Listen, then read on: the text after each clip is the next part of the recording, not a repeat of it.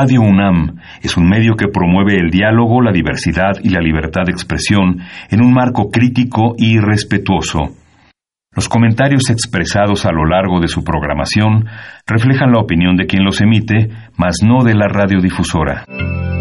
Radio UNAM presenta Primer Movimiento. El mundo desde la universidad.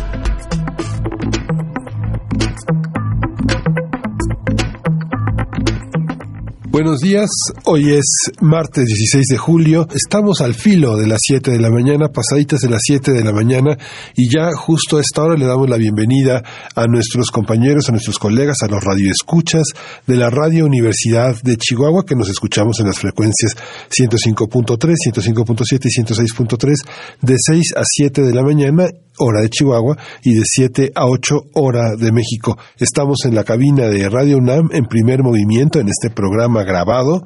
Los hologramas, Berenice Camacho. Hola, muy buenos días, Miguel Ángel Quemain. ¿Cómo pintan tus vacaciones o cómo crees que pintarán tus vacaciones? Estamos hablándoles desde el pasado, en este que es un presente de vacaciones, el periodo vacacional eh, que queremos acompañar y que nos eh, agradecemos, agradecemos mucho a ustedes que nos permitan hacerlo. Díganos, pues, cómo la están pasando, díganos, eh, pues, las recomendaciones literarias. Desde el día de ayer empezamos también con ese recorrido literario para saber cuáles son las lecturas que ustedes eh, pues proponen para estas vacaciones, arroba PMovimiento, eh, así nos encuentran en nuestra cuenta de Twitter y en Facebook estamos como primer movimiento UNAM. Y pues bueno, iniciamos porque tenemos mucho por delante en este programa. Al ser un programa grabado, pues es una selección de algunas conversaciones que tuvimos a lo largo de este semestre que está ya terminando. Vamos a arrancar eh, en una conversación sobre el informe de especies en extinción, este informe que publicó hace unos meses la ONU, esto en la voz de y el comentario del doctor Gerardo Ceballos, licenciado en biología por la UAM Iztapalapa. Vamos a comentar también, vamos a tener la presencia de Federico Navarrete en esta nueva sección que se llama Otras historias de la conquista, en la conmemoración en 1519 de la llegada de los conquistadores.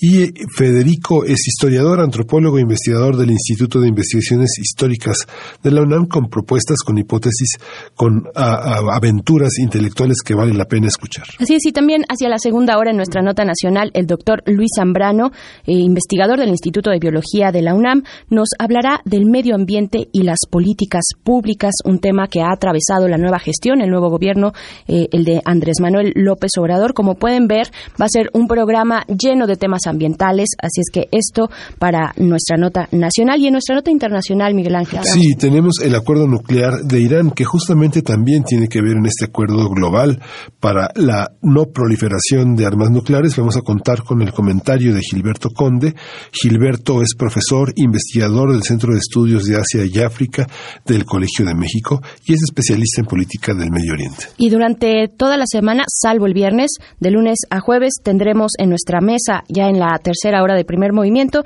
nuestra mesa del día Cineclub Hertziano con José Luis Ortega, fundador y editor de la revista Cinefagia. Él nos propone echar un vistazo a la obra, al significado de, eh, pues en la industria cinematográfica del director Alex de la Iglesia. Vamos a estar conversando con él hacia, pues ya después pasaditas las nueve de la mañana. Sí, vamos a tener también eh, esta visión tan amplia del cine a lo largo de la semana. Recomendándoles que sí puedan sumarse a todas estas propuestas eh, cinematográficas que nos hace eh, José Luis Ortega. Ah, el día de ayer estuvimos pues conversando con él acerca de The Warriors, Los Guerreros, esta pues película de culto. Si no la han visto, pues es un buen momento en estas vacaciones para que se disponga en la comodidad de su hogar y pueda conversar también con nosotros sobre estas propuestas cinematográficas el día de hoy, Alex de la Iglesia. Váyanos contando cuál es su película favorita de este director español. Nuestras redes sociales están ahí, arroba PMovimiento en Twitter, Primer Movimiento UNAM en Facebook. Y nos vamos ahora sí con nuestro arranque, el informe de especies, de las especies en peligro de extinción, este informe de la ONU con el doctor Gerardo Ceballos. Eh, Miguel Ángel, yo creo que es buen momento también para ir preparando, ir preparando las recomendaciones literarias. yo sé que tú traes siempre pues justamente, justamente para empezar con los libros, justamente ayer vimos Los Guerreros, para quien se haya aprendido con los guerreros, puede leer una novela de Enrique Serna, Uno soñaba que era rey, que es extraordinaria, un recorrido subterráneo, por supuesto, en el metro de la Ciudad de México, y Cerca del Fuego, de José Agustín, también otro recorrido de jóvenes en una ciudad que se, que se manifiesta violenta. Y en este tono también de los guerreros, Cristóbal Nonato de Carlos Fuentes, una novela de los 80 que también pone a circular a la juventud mexicana en distintos rubros, desde el PAN hasta el PRI, desde el PRI hasta el PAN. Hijo, qué miedo, qué, qué pasajes tan oscuros. Vámonos con nuestro arranque. Esto es Primer Movimiento en una emisión grabada de vacaciones. Primer Movimiento. Hacemos comunidad. Lunes de Medio Ambiente. Una especie es considerada en peligro de extinción cuando todos los representantes de la misma corren el riesgo de desaparecer de la Tierra. De acuerdo con la Unión Internacional para la Conservación de la Naturaleza, alrededor de 5.200 especies de animales se encuentran en peligro de extinción, de las cuales 11% son aves, 20% son reptiles, 34% son peces y 25% anfibios y mamíferos. Los expertos han señalado que entre las principales amenazas contra las especies se encuentran el cambio climático, la destrucción de hábitats, la caza y tráfico ilegal, así como la introducción de especies exóticas. Hace algunos días, la Plataforma Intergubernamental Científico-Normativa sobre Diversidad Biológica y Servicios de los Ecosistemas emitió su informe de evaluación global que alerta a políticos y empresas para que adopten un acuerdo en el 2020 ante el creciente deterioro del medio ambiente. El documento de 1.800 páginas indica que tres cuartas partes del medio ambiente terrestre y alrededor del 66% del medio ambiente marino ha sido alterado por la actividad humana. El informe, el informe señala también que alrededor de un millón de especies de animales y vegetales están en peligro de extinción, muchas en las próximas décadas. A partir del informe publicado alrededor de un millón de especies de animales, este, vamos a hablar sobre los, los recuentos que se hacen sobre las especies en peligro de extinción, cómo contabilizarlas, cómo puede revertirse, cómo se mide la influencia humana. Y está con nosotros el doctor Gerardo Ceballos. Él es licenciado en Biología por la UAM Iztapalapa, maestro en Ecología por la Universidad de Gales y doctor en Ecología por la Universidad de Arizona.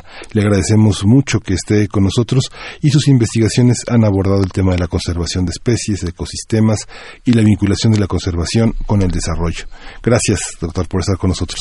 Muchas gracias a ustedes. Muy buenos días. Muy buenos días, doctor Gerardo Ceballos. Desde aquí, desde Cabina, les saludamos Miguel Ángel Quemain y Berenice Camacho para eh, pues acercarnos a su lectura respecto a este informe, eh, este informe que preside la ONU Medio Ambiente a través de esta plataforma intergubernamental científico-normativa sobre diversidad, diversidad biológica. ¿Cuál es eh, la sorpresa que, que, ha tenido pues la recepción de este de este informe?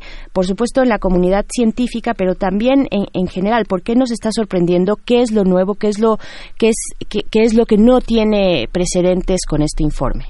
Bueno, bueno, en, primer lugar, sí, como dices, es un informe que ha tenido un impacto muy fuerte en las redes sociales en, eh, todo el mundo. Y básicamente esto se debe a que eh, por primera vez la ONU, esta plataforma en la ONU, indica que estamos entrando, que hemos entrado ya a la sexta extinción masiva y que un millón de especies se encuentran en peligro de extinción y pueden desaparecer en las próximas eh, dos, tres, cuatro décadas, ¿sí? Eh, todo esto por actividades de ser humano. Nosotros en el 2015 publicamos un artículo donde alertábamos por primera vez de esto y para que te des una idea de la magnitud del problema, las especies de vertebrados en ese entonces que eh, evaluamos que se habían extinguido en 100 años tendrían que haberse extinguido en 10.000 años en tiempos normales ahora que la ONU ya eh, valide los estudios científicos como los que se habían hecho y que diga que es un problema tan grave como el del cambio climático, eh, es importantísimo. Y la importancia es porque primero lo sube al nivel internacional, segundo, eh, lo compara ya con el cambio climático, que es lo que habíamos dicho los científicos, pero que lo haga la ONU ya lo hace muy oficial, y tercero, pide que se llegue a un acuerdo internacional específicamente para tratar este problema, al igual que el cambio climático. El tener una radiografía de cuáles son las especies, cuáles son los hábitats, qué, qué es lo que está siendo afectada, mucha de la moralidad con la que se presentan las grandes empresas del planeta, pues se ve socavada porque finalmente algo de lo que llamamos culpabilidad está en sus acciones frente al cambio climático y frente al deterioro del medio ambiente. Mira, lo primero que habría que entender cuáles son las causas fuertes de esto, ¿no? Las causas de este gran deterioro, la primera es eh, el crecimiento de la población humana. Somos demasiados, seguimos creciendo mucho, eh, 260 mil personas cada día se suman a la población, un millón cada cuatro días, y esto es insostenible.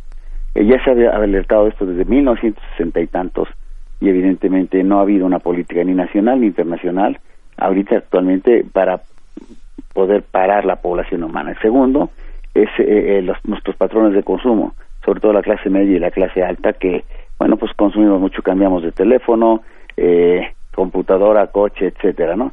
Finalmente, tecnologías ineficientes como la, el uso de carbono para producir este, electricidad, eh, y fósiles, eh, petróleo, etcétera. Todo esto a lo que nos lleva es que hemos hecho un impacto muy severo en el medio ambiente, hemos destruido los hábitos de las especies, traficamos con ellas miles y millones, relativamente millones de estas especies de individuos son eh, traficados cada año, la sobreexplotación, enfermedades, etcétera. Todo esto está llevando a, un punto eh, crítico de extinción a las especies. Y bueno, la gente se preguntará, bueno, qué pobres animales, eh, qué pena, pero esto en qué me afecta. El problema mayor de este documento y que se viene a sumar a muchos otros escritos que ha habido, incluyendo los nuestros mismos, es que lo que indica es que si esto se procede a la rapidez que va, y esto ocurre, no hay manera en que no haya un colapso de la civilización. La magnitud del problema es que eh, solamente en la historia de la humanidad hemos enfrentado un problema de esta magnitud es cuando con la posibilidad de un holocausto nuclear. Eh, el cambio climático y la extinción de especies, en este caso específico la de especies, están poniendo en riesgo la viabilidad social, política y económica de todo el planeta y en muy pocas décadas, dos o tres décadas, cuatro décadas. Es decir, es posible que haya un colapso de la civilización, eh, eh, que se eh, destruyan, que se deterioren el balance social, político y económico a, nivel de todo el planeta, con las inimaginables consecuencias que esto tendría para la vida humana. Y les pongo un ejemplo. ¿Qué pasaría si en lugar de llegar a México 10.000 o 20.000 inmigrantes para tratar de llegar a Estados Unidos, llegaran súbitamente 10, 15 millones, 30 millones? ¿Qué pasaría si en África llegaran los de África llegaran a Europa, 300 millones de inmigrantes en no pocos meses. Ese es el colapso que puede pasar y esto depende eh, en gran parte de que sigamos perdiendo especies, porque de ellas depende que haya eh, vida en la Tierra, que estén las condiciones que, de, por ejemplo, la calidad y cantidad de agua que disponemos, la, la fertilización de todos los suelos, la polinización. Lo que está ahorita en peligro es la continuidad de la civilización en primer momento y la continuidad de la humanidad eh, a un poco más largo plazo, a los siguientes 60 o 100 años. De ahí la magnitud del problema y de la importancia de este reporte de la ONU.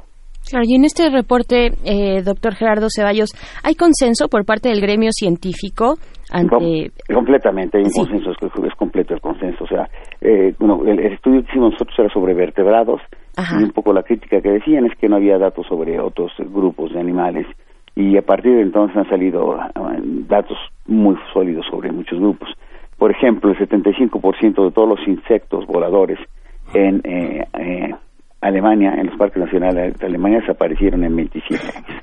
Un estudio de otro colega mexicano con otros, otras personas de Harvard encontraron que en, en Puerto Rico alrededor del 70% también de la biomasa de los insectos se colapsó en menos de 20 años. No sé, ustedes a lo mejor son muy jóvenes, pero hace algunos años, cuando uno viajaba en las carreteras, un ejemplo, iba de México a Acapulco y tenía que pararse cada determinado tiempo, cada 100 kilómetros, a limpiar el parabrisas y a limpiar el radiador de los coches porque estaban atascados, o sea, completamente, literalmente atascados de insectos que habían sido aplastados por el parabrisas ahora uno hace ese viaje de México a Acapulco y tal vez haya uno o dos animales que hayan golpeado, este, insectos que hayan golpeado el parabrisas. Es una manera empírica de ver este problema que afecta ya de manera global al planeta y que tiene consecuencias tan peligrosas para el ser humano.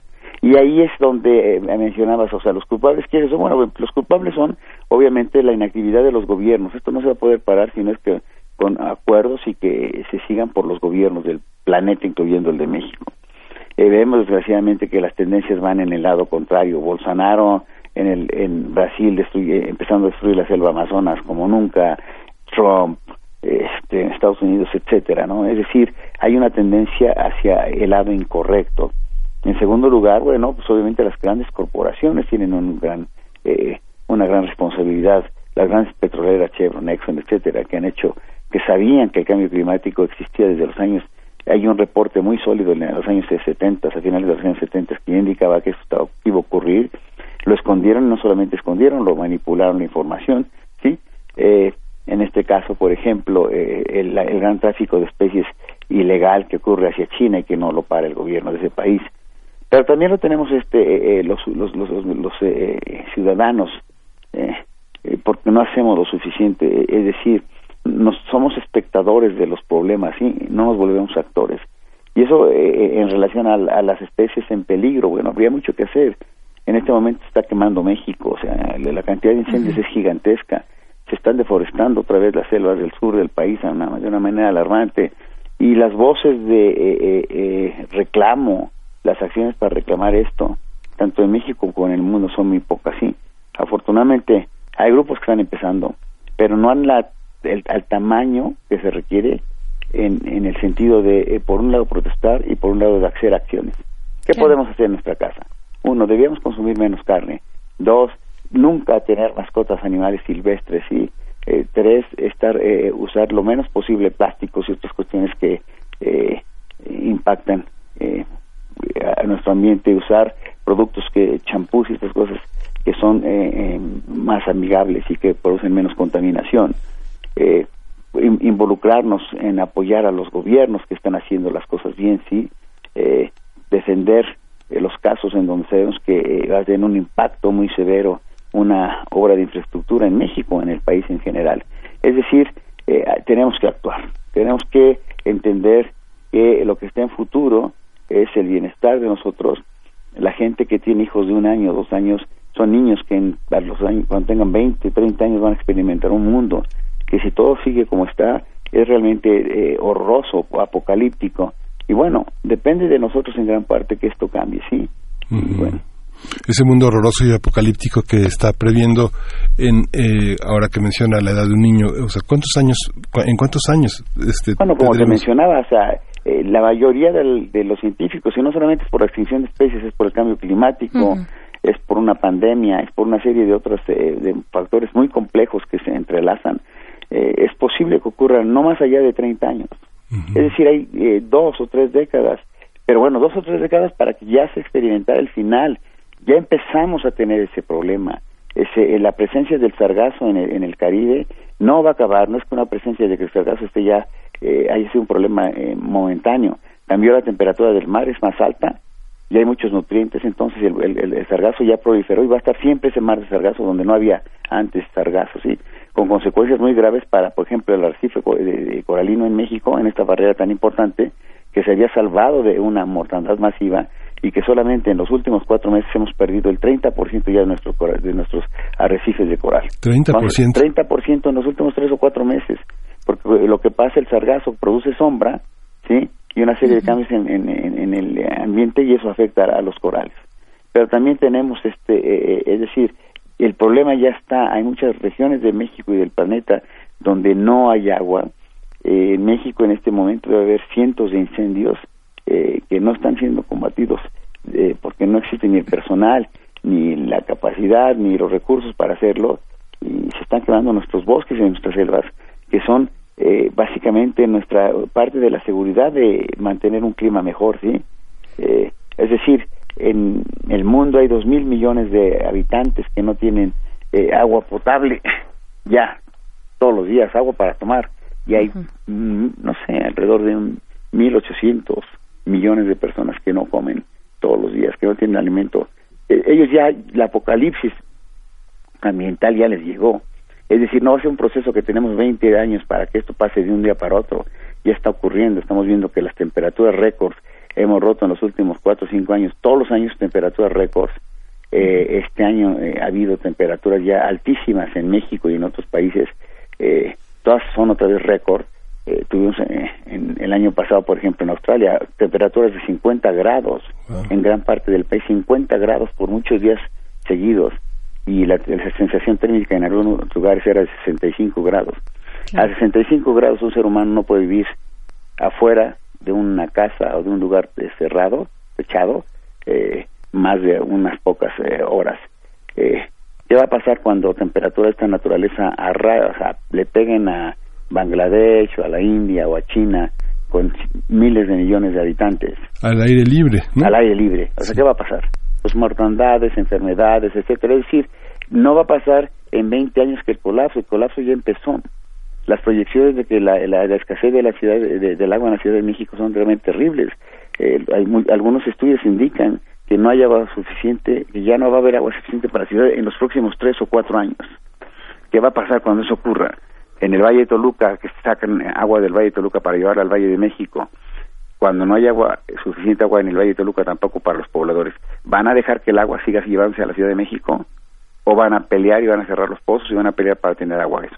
Doctor el gobierno lo va a permitir. Es decir, la, situación se vuelve muy complicada. Claro, ¿cómo, y precisamente, cómo entonces, cómo, cómo sortear las resistencias políticas, eh, estas negociaciones que se dan entre empresas y, y, servidores públicos que tienen las posibilidades de concesionar grandes espacios de tierra, de, de, concesionar eh, pues reservas y, zonas que se puedan explotar o que son están siendo explotadas por la minería, vaya por la actividad humana, digamos, a gran escala y que tiene una gran eh, también influencia influencia sobre esta cuestión del cambio climático. ¿Cómo, cómo sortearlo?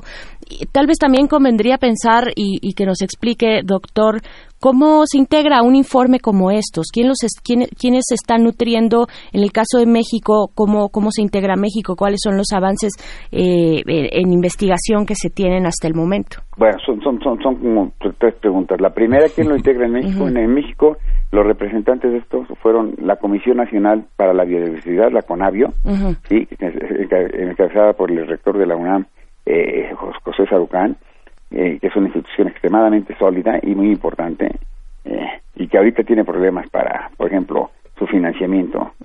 En segundo lugar sería, eh, está, estuvo integrada eh, como una de las eh, cabezas de este grupo, un, investigadores de la UNAM, ¿sí? Son 145 eh, investigadores de muchos países. Ahora bien, mencionas este que son las grandes compañías. Eh, tenemos que entender que la única manera de poder enfrentar el problema es haciendo uso de la ley. Entonces, en primer lugar, tiene que ser esto a, a una escala gubernamental. El primero que tiene que hacer las cosas bien es el gobierno de estos países. En el momento que esto no ocurre, pues es la sociedad la que tiene que exigirlo, ¿no? Eh, es decir, eh, no solamente eh, el problema no son los gobiernos que no lo hacen o las corporaciones que con artimañas logran hacer cosas que no son. Cuando no lo hacen, como está ocurriendo en gran parte del mundo, se tiene que actuar, se tiene que usar la ley, se tiene que hacer demostraciones pacíficas, pero a gran escala, se tiene que exigir a los gobiernos que mantengan las condiciones adecuadas ese es un derecho, nuestro derecho de vida. Estamos en este momento ante a lo que se llama ante un problema existencial, un problema que amenaza nuestra existencia. Ante esta situación debemos pensar que todas las actividades que se tengan que hacer para garantizar que eh, las acciones eh, correctas se logran instrumentar es fundamental. ¿Qué tenemos que hacer? Bueno, usar la ley, exigirle a la Semarnat que se cumpla la ley, eh, exigirle al gobierno federal que en lugar de hacer este, carboeléctricas, como se está planteando en México ahora otra vez, se siga haciendo eh, uso de energías verdes. Eh, tenemos que eh, llamar la atención y apoyar al combate de incendios. De las grandes corporaciones, bueno, una de las cosas que ha funcionado mucho es hacer boicots a los productos de las compañías para que hagan las cosas. El primer, uno de los primeros boicots que yo me acuerdo sobre este tema fue hace muchísimos años cuando a las compañías que vendían hamburguesas, ¿sí? En Estados Unidos se hizo un boicot porque daban las hamburguesas en, este, se acuerdan que con mucho plástico y muchos, y los consumidores dijeron, no compraremos más hamburguesas si siguen usando plástico. En pocos meses, en muy pocos meses, estas compañías dejaron de dar plástico y ahora quedan papel, Cartón. y, y, y, este, ¿cómo se llama? Eh, Cartón. eh, o sea, básicamente quitaron completamente todo el plástico, ¿sí? Y ahora dan cartón y papel. O sea, sí se puede hacer. En México, afortunadamente, vemos algunas cosas bien importantes que están ocurriendo. En los últimos 20 o 30 años, México se ha convertido en un líder en hacer áreas protegidas eh, que eh, básicamente eh, han cumplido con las metas que marcan eh, los estándares internacionales y estamos protegiendo grandes extensiones en Calakmul, por ejemplo, en la península de Yucatán, la selva lacandona, en muchos otros lugares, con grandes problemas porque tenemos invasiones, etcétera, pero se están manteniendo, o sea, por lo menos existen, sí. Es, eh, México ha logrado tener una, una eh, eh, legislación sobre especies en peligro de extinción muy sólida y esto también nos ha ayudado a pelear eh, en es, es importante que entendemos que ha habido grandes logros sí que se deben mantener y que debemos debemos reforzar eh, el trabajo la ley ambiental en México es bastante sólida debemos fortalecerla debemos hacer más uso de ella y debemos exigir eh, a todos los niveles que se cumpla con esta ley para que eh, precisamente el futuro que viene tan tan complicado este, eh, sea un poquito menos. Déjame decirte que soy optimista eh, básicamente porque sabemos todo lo que tenemos que hacer y tenemos todas las herramientas para hacerlo. Soy muy pesimista porque no veo eh, que estemos actuando ni a nivel de México ni a nivel del planeta con la velocidad y con los temas que estamos eh, que, que, que son eh, necesarios. Y ante este eh, ante esta posibilidad, bueno, hay tres cosas que yo creo que la gente debería entender, que la normalidad en el clima, que la normalidad esa que hemos conocido, lo que era normal, ha dejado de ser normal. Va a haber una nueva normalidad que implica eh, temperaturas altísimas, de repente tormentas cuando no hay inundaciones, etcétera. Esto va a empezar a, a ser mucho más frecuente. Entonces tenemos que prepararnos. Entonces una de las primeras cosas que tenemos que hacer como ciudadanos es entender que esto está cambiando, que tenemos que hacer un gran esfuerzo para adaptarnos. También esto debe ocurrir a nivel del país. Por ejemplo, sabemos ya cuáles son las áreas que se van a inundar. Entonces, en esas áreas no se debería poner mejor nueva infraestructura como refinerías, como carreteras, porque van a estar inundadas en muy pocos años o porque son van a estar afectadas por huracanes. Eso ya se sabe. Ya están los modelos, ya están los modelos que tienen enorme certidumbre. Entonces, por ejemplo, la planeación del país en México tendría que ser una planeación en donde ya las áreas que van a ser más afectadas por el cambio climático eh, y debían ser este, tomadas. Debíamos tomar ahorita un impulso muy fuerte para tratar de que hubiera una política de cero extinción de especies. ¿Qué quiere decir con esto? Que el país, sí, tomara como política pública que no haya extinción de especies. Aunque es muy, muy difícil que logremos que no se extinga ninguna, podríamos lograr en México, si hiciéramos las cosas correctas y en el mundo, que eh, podríamos parar todavía la gran crisis de la extinción que estamos enfrentando. Es decir, si hacemos las cosas que tenemos que hacer, eh, tenemos toda la información para poder mejorar la situación y con esto mejorar el futuro de nosotros. Eh, el tiempo es poco, la ventana de oportunidad es pequeña, pero todavía existe. Todavía tenemos elefantes, todavía hay jirafas, todavía hay manatís, Sí. todavía en México todavía hay manatís, jaguares, eh, eh, guacamayas, etcétera. Eh, estamos a tiempo de hacerlo, Ujú. pero debemos Doctor, redoblar esfuerzos. una en lo personal estamos haciendo en mi laboratorio en la UNAM un esfuerzo que se llama Stop Extinction, que es una plataforma internacional que va a buscar lo que precisamente dice la ONU y que empezamos hace años, es que haya un acuerdo internacional para que la política sea eh, una extin- cero extinciones. Segundo, que se haga un- una campaña eh, de publicidad gigantesca sin precedentes en el planeta para que entendamos que lo que está en juego es la supervivencia de la humanidad. Y finalmente, que eh, eh, establezca mecanismos para que todos los que puedan y quieran participar, desde un individuo hasta una corporación, hasta los países, tengan manera de hacerlo. Ujú. Una última pregunta, doctor, porque bueno, se nos acaba el tiempo, pero ¿usted considera que, usted ha visto pasar varios gobiernos, considera que la política de desarrollo o la política desarrollista de este gobierno es la adecuada? ¿Qué aspectos tendría que frenar? ¿Qué aspectos tendría que continuar? Bueno, mira, a mí me parece que estamos, este, es es muy, muy poco el tiempo que ha pasado, pero básicamente lo que sí hemos visto, eh, lo que yo he visto es que eh, el tema ambiental es un tema eh, de poca prioridad en este gobierno. Es decir, tenemos que hacer énfasis de que hubiera una mucho mayor prioridad en el tema ambiental, sí. Y tendríamos que hacer una planeación de eh, el desarrollo del país, como dije, co- con base en lo que ya tenemos, en métricas como cero deforestación, cero extinción de especies, incrementar el, el, área eh, de forestal que se ha perdido en el país, eh, hacer una serie de acciones como estas y que estén ya definidas de una manera clara las métricas a lo que sea. En cualquier país, si tú no puedes tener objetivos que no tengan métricas que te indiquen qué tan exitoso que eres. Por ejemplo, si ponemos una métrica, una métrica de cero deforestación al final del sexenio, podríamos saber cuál es la tasa de deforestación actual, es decir, por ejemplo, 100, 100 120 mil hectáreas cada año seguimos perdiendo vegetación natural, que es una locura. Eh, podríamos instrumentar los mecanismos que de política pública adecuados y al final del sexenio podríamos evaluar cuántas hectáreas se pierden y si logramos bajar ese número de hectáreas, ¿no? Eh, lo mismo con la extinción de especies, lo mismo con todos los otros temas ambientales. Debe, eh, entonces, el, tema ambiental sí es un tema eh, ausente, en, realmente ausente en, en, el plan de desarrollo, por un lado, eh, pero por otro lado, que inicie el sexenio es una enorme oportunidad para que podamos impulsar estos temas, porque sobre todo son temas que van a impactar y que tienen un gran impacto político, social y económico en el país. Es decir, no están desasociados de lo que hace el gobierno federal y de los intereses de mantener estabilidad eh, a, mediano y a largo plazo, ¿no? Sí. Pues ahí está, doctor Gerardo Ceballos, doctor en Ecología por la Universidad de Arizona. Eh, pues agradecemos mucho esta conversación. Ojalá podamos eh, continuar más adelante con, con mejores noticias Ojalá que este informe pues tenga esas eh, repercusiones en la difusión eh, en cada uno de los países pues para, para conservar el planeta porque si no que cada quien el, el, último que salga que apague la luz no eh. exactamente. Son son, son escenarios tipo la película Mad Max etcétera. Escenarios que ya están pasando en México en donde gran pedazos gran importantes del del país ya son dominados por grupos de delincuentes que son enormemente sanguinarios.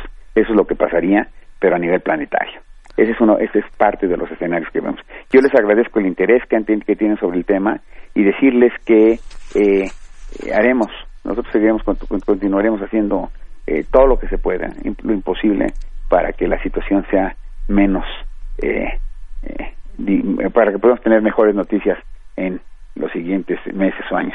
Les comparto unas rápidamente. hicimos un censo del jaguar había 4.000 jaguares en el 2010, este, en el 2018 terminamos y hay 4.800 jaguares en México. Es decir, aumentó la población a pesar de los problemas. Esto indica que es posible hacer las cosas bien. Pues ahí está. Muchísimas gracias, doctor Gerardo Ceballos. Hasta pronto. Gracias a ustedes. Hasta luego. Primer movimiento. Hacemos comunidad. Estamos de vuelta en primer movimiento en este que es un programa grabado, un especial vacacional. Les estamos hablando desde el pasado para saber cómo es su presente de asueto, de descanso. Estamos ya, eh, bueno, después de esta conversación, Miguel Ángel Quemain, esta conversación con el doctor Gerardo Ceballos, de eh, biólogo de la UAM Iztapalapa, sobre el informe de especies en peligro de extinción que nos, eh, pues, que publicó, que compartió, que publicó la ONU hace ya algunos meses. De verdad, un informe complejo que se debe seguir de cerca y con toda seriedad y poner de verdad manos a la obra tanto de manera local, nacional y regional sobre el tema del medio ambiente y lo que estamos haciendo para contrarrestar pues sus afectaciones por la presencia de la humanidad y nos vamos a ir con lo siguiente que es historia. Justamente vamos a continuar con lo que es historia. Eh, Federico Navarrete trae un tema muy interesante que son dioses dioses paganos y fieras. El tema del jaguar, del águila, de la serpiente, tanto desde Quetzalcoatl hasta Huitzilopochtli, está presente en esta reflexión que hace sobre un imaginario que se incorporó al mundo de la conquista. Así es, también los caballos, un, eh, estos animales muy emblemáticos para la conquista, eh, pues precisamente hablando de dioses y cómo esta concepción eh, pues de, de, los pueblos originarios pues tenía a los españoles y a los, y a los caballos como un único ser divino, además. Y pues bueno, vamos a escuchar esto, que es otras historias de la conquista, con Federico Navarrete, agradeciendo de nuevo sus comentarios en nuestras redes sociales y también sus recomendaciones literarias para el descanso, el descanso vacacional, al menos de la comunidad universitaria. Ojalá que sea extensivo para otros que nos escuchan. Y pues bueno, vamos con esto, Federico Navarrete, en otras historias de la conquista. Primer movimiento. Hacemos comunidad. Otras historias de la conquista. Son las 7 con 48 de la mañana y damos la bienvenida a Federico Navarrete, historiador, antropólogo e investigador del Instituto de Investigaciones Históricas de esta universidad, también escritor de diversos artículos, libros y novelas sobre la historia de los pueblos eh, originarios de América y también sobre el racismo en México.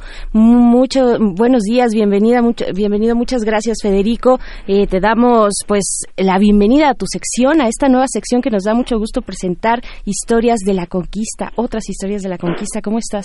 Bien, gracias. Buenos días, Berenice, y buenos días, Miguel Ángel. Hola, Federico. Para mí es un gusto estar con ustedes y estoy feliz de iniciar esta sección eh, en primer movimiento, porque pues como ya todos sabemos claramente, en los próximos meses, en los próximos años vamos a estar hablando mucho de lo que sucedió hace 500 años en nuestro país. Sí. Así es.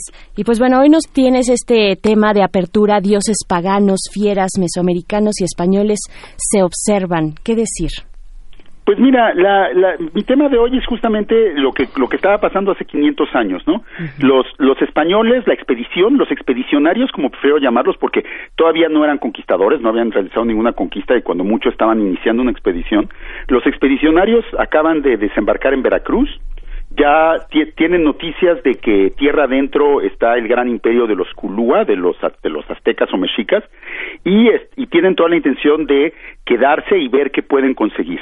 Y entonces para eso pues tienen que construir una serie de ideas sobre quiénes son los pueblos de la tierra a la que acaban de llegar y qué pueden hacer ellos con ellos. No tienen que tener una definición de con quién están tratando.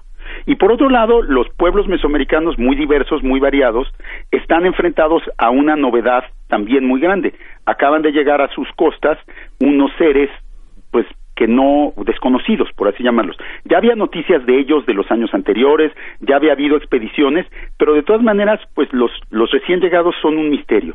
Entonces, en estos primeros meses, lo que vamos a ver, digamos, desde el desembarco en Veracruz el 22 de abril hasta más o menos el mes de junio, eh, lo que va a haber es un gran periodo de dos meses de embajadas, intercambios, negociaciones, en que los dos lados se van conociendo a los otros y van decidiendo precisamente qué tipos de seres son.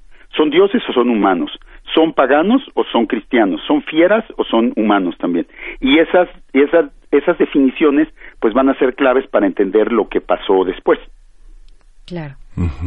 Entonces, eh, realmente si, si lo, lo vemos en, en términos comparativos, eh, para los europeos el desafío era mucho más sencillo que para los eh, mesoamericanos era más generalmente se dice que los europeos pues, sabían mejor quiénes eran los indios porque tenían una civilización superior, porque tenían una ciencia más profunda, y eso no es cierto. En realidad, los europeos sabían quiénes eran los indios porque no sabían nada de los indios y no les importaba. eh, los europeos de la época, y bueno, y a la fecha la cultura europea sigue creyéndose la única cultura, la cultura superior, la poseedora de los valores universales. En esa época era la religión, ahora es la ciencia y el progreso, pero es la misma idea, ¿no? Entonces, si en principio los europeos eran los dueños de la verdad, entonces en principio ya sabían de antemano que todos los indios estaban equivocados, ¿no?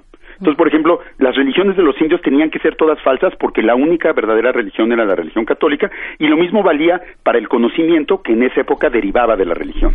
Era revelación divina o era tradición antigua y entonces esa la tenían los europeos, pero los indígenas no podían tenerla. Y además, los europeos creían que, eh, bueno, que el Papa les había regalado la tierra a ellos.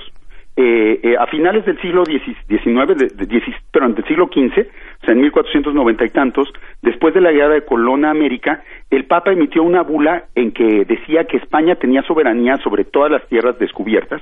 Y entonces, esa bula, desde luego, era muchas personas en Europa no la consideraban legal y la verdad no había ningún fundamento jurídico aceptable para que el Papa le regalara al, al, rey de España unas tierras que ni siquiera conocían, ¿no? Pero como finalmente todo es desde la idea de que hay un solo Dios y el Papa es el enviado del Dios en la tierra, entonces pues el Papa, a nombre de ese único Dios, había regalado la tierra. Entonces, para, para lidiar con los habitantes de esa tierra, que en principio todos ya estaban sometidos al rey de España o debían estar sometidos, los europeos inventaron la categoría de indio que es una categoría completamente equivocada, ¿no? Porque parten primero de la premisa de que los indios son habitantes de las Indias, es decir, de la de Asia y no de América. Entonces, eh, la categoría de indio tiene este equívoco fundamental, cambia de continente a la gente, y además de eso, la categoría de indio ya implica un ser inferior que es un pagano porque no tiene la verdadera religión, un ser que debe ser sometido al rey y un ser que debe servir a los españoles. Entonces, en principio, a donde fueran en América, los españoles venían indios, veían indios y entonces no tenían que entender nada de ellos. No tenían que conocer su cultura, no tenían que aprender de sus dioses, no tenían que, escucharlos siquiera, porque ya sabían de antemano que todos los indios que encontraran eran inferiores, eran paganos y los tenían que obedecer. Digamos que eh, eso, curiosamente, Svetan Todorov, un autor muy famoso, ha dicho que los europeos triunfaron en la conquista porque eran mucho más abiertos conceptualmente que los indígenas. Pero en realidad, los europeos eran mucho más cerrados conceptualmente porque tenían esta noción exclusivista de la verdad y este dogmatismo religioso y eso es lo que les permitió triunfar. No que pudieran entender más, sino que precisamente entendían menos y ese menos les daba el poder para destruir, para someter y para atacar a los demás sin ninguna contemplación. Oye, Federico, pero ¿y esa manera de entrar, que es algo que señala Todorov, que es a esta, esta manera de entrar en la lengua indígena, ¿Cómo, ¿Cómo fue ese proceso? Digamos que eh, pues era, fue gracias a los indígenas que fueron los intérpretes. Ajá, era, pero era construir, primer momento, era construir los códigos. Por Marina, la, este, la cautiva, la esclava que les habían regalado y que se convirtió en su intérprete, los españoles ni siquiera habían sido capaces de entender a los mesoamericanos. Y posteriormente, a lo largo del siglo XVI, pues sí fueron dominando las lenguas indígenas, pero siempre gracias a la ayuda de los indígenas, de los traductores, de los informantes, de los escritores, de los colaboradores que los guiaron en eso. El mismo Sagún, que es el gran conocedor de la cultura indígena, pues era en realidad el coordinador de un equipo de investigadores que eran 99% indígenas. O sea, él era el único español y todos los demás eran eran nativos. Pero ¿cómo se da ese intercambio? Digamos, había, no sé, si uno ve la, tradición de la Escuela de Traductores de Toledo, uno entiende cómo hay una comunicación entre distintos grupos indígenas. Este, la experiencia guaraní es una experiencia este, muy importante en ese terreno. ¿Cómo se da ese proceso de traducción? Digamos, tú dices, se encuentran... Me gustaría hablar de él más en otra, en otra cápsula, ¿no? Porque creo que merece su, este, merece que lo discutamos más a fondo. Lo, lo que te apuntaría ahora es que básicamente el proceso de traducción siempre fue que los propios indígenas tradujeran los conceptos y los valores indígenas a conceptos y valores cristianos. Porque como finalmente para los europeos los únicos conceptos y valores verdaderos eran los cristianos, entonces toda traducción implicaba traducir de la lengua indígena al cristiano, digamos, al español, al latín, al, a lo europeo. Nunca implicó por ejemplo, o implicó mucho menos que los europeos comprendieran los conceptos indígenas y aprendieran de ellos.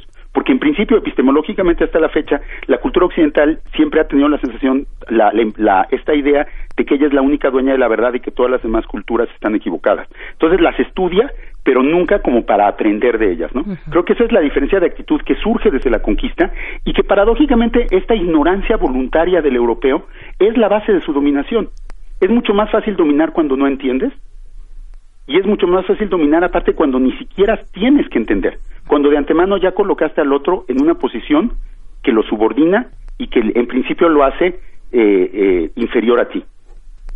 Ahora bien, para los mesoamericanos la cosa era mucho más complicada por muchas razones, ¿no? En primer lugar, eh, los expedicionarios eran un grupo único que tenía un solo objetivo.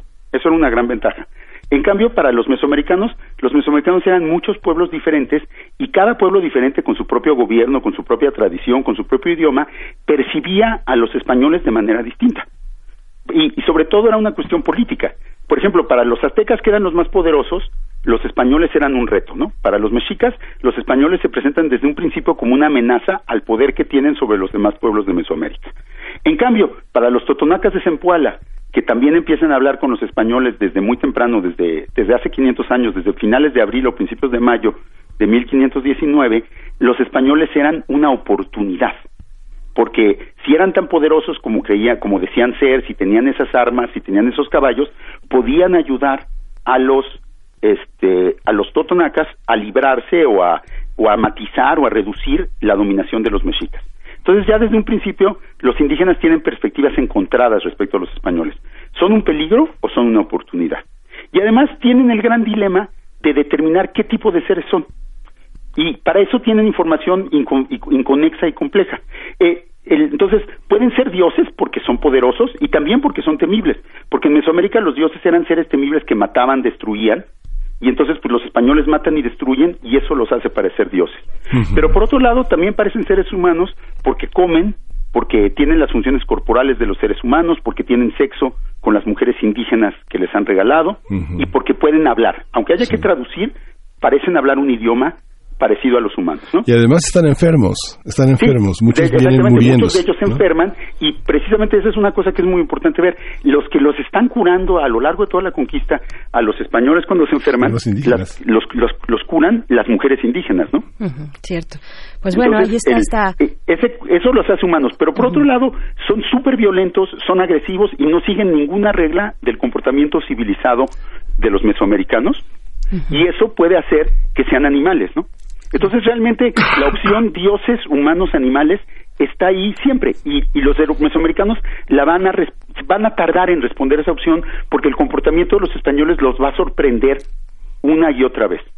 Y yo, hay un debate fuerte entre, entre los colegas respecto a, a finalmente cuál fue la, el, el lugar que le dieron los mesoamericanos a los españoles, ¿no? Algunos sostienen que los tomaron como dioses, y hay elementos para pensar eso, pero hay que entender también que los dioses para los mesoamericanos no eran criaturas superiores que supieran que, que fueran dueñas de la verdad y de la bondad, como es Dios en la, en la religión cristiana, sino los dioses eran estos seres temibles con los que había que negociar, los dioses podían ser asesinados, los dioses podían ser devorados, o sea, eran, eran los seres, los dioses eran una especie de animales depredadores terribles.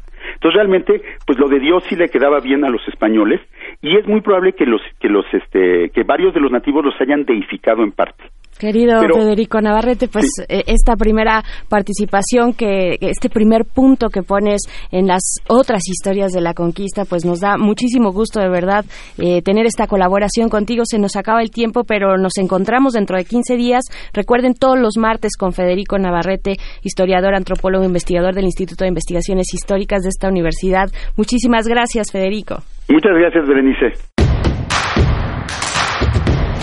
Síguenos en redes sociales. Encuéntranos en Facebook como Primer Movimiento y en Twitter como arroba PMovimiento. Hagamos comunidad.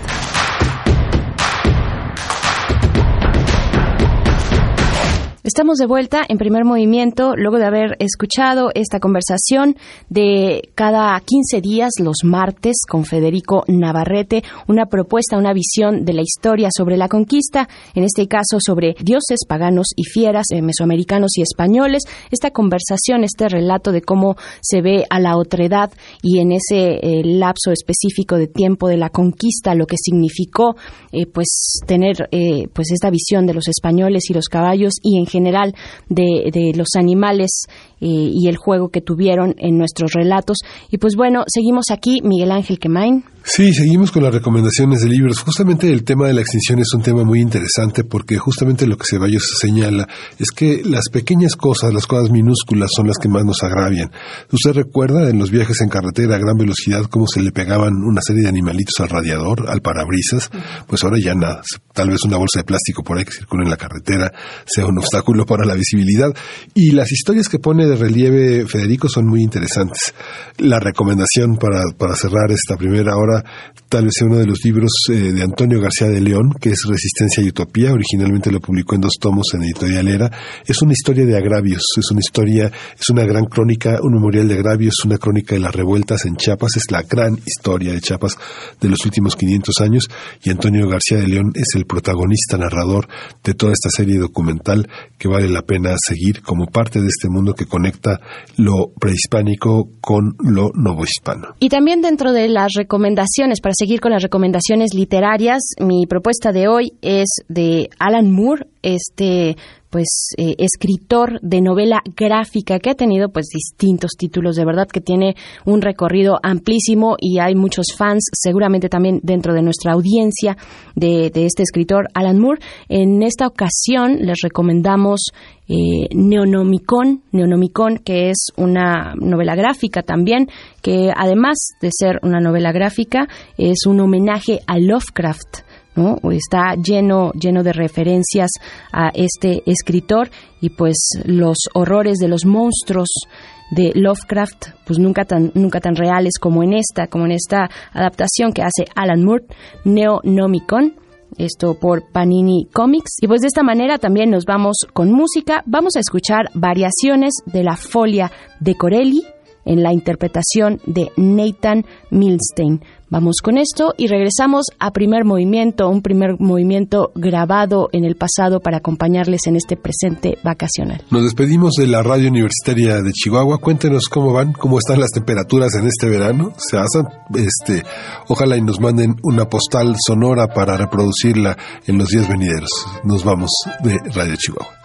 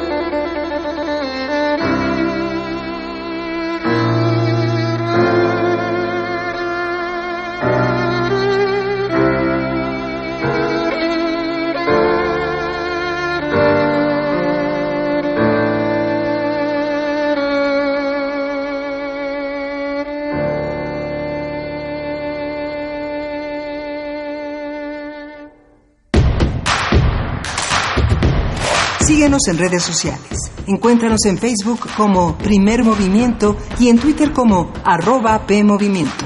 Hagamos comunidad.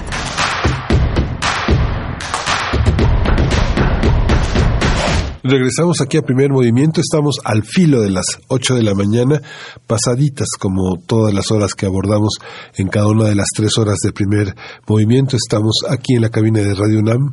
Berenice Camacho, buenos días. Hola, buenos días, Miguel Ángel Quemain. Buenos días a ustedes que nos permiten acompañarles en sus vacaciones, en este que es un programa grabado de primer movimiento y en el que nuestra eh, producción a cargo de Frida Saldívar, también eh, Uriel Gámez por ahí, eh, pues han hecho esta selección de conversaciones que hemos tenido a lo largo de este semestre, que ya está terminando. Conversaciones, en este caso, pues muy eh, en el sentido de evidenciar la urgencia de, conversar sobre, sobre el cambio climático, sobre las condiciones ambientales en nuestra ciudad, en nuestro país, en nuestro planeta. Y pues bueno, tuvimos esta conversación con el doctor Gerardo Ceballos, eh, licenciado en biología por la UAM Iztapalapa, Iztapalapa sobre el informe de especies en extinción que publicó la ONU hace unos meses y después también contamos con la presencia de Federico Navarrete, historiador, antropólogo, investigador del Instituto de Investigaciones Históricas de la UNAM, para hablarnos en la sección de otras historias de la conquista sobre los dioses paganos y fieras en Mesoamérica y españoles también. Y pues bueno, nos queda una hora interesante por delante, Miguel. Sí, vamos a tener una hora en la que va a estar con nosotros el doctor Luis Zambrano.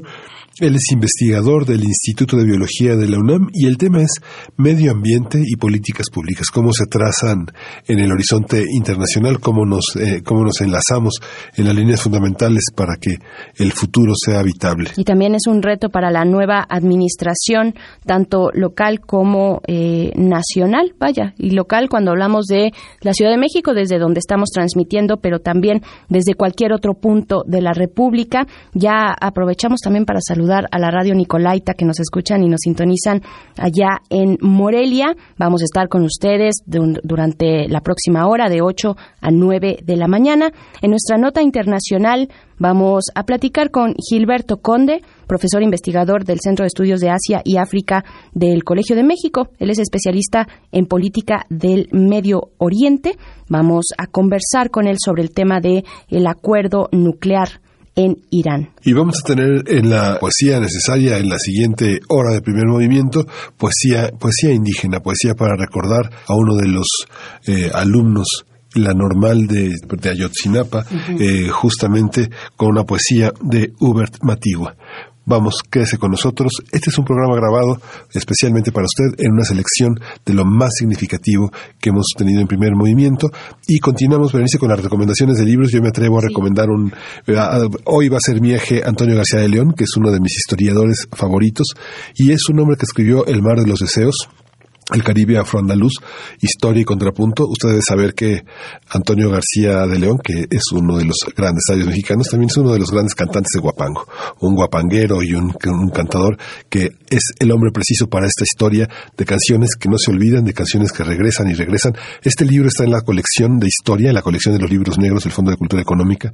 Están muy accesibles, ya pasaron la novedad. Es un libro de 2002 y que seguramente si usted es profesor o alumno lo puede obtener con descuento. Pues sí, dentro de nuestras recomendaciones literarias. Tú ya pusiste tu línea, línea histórica.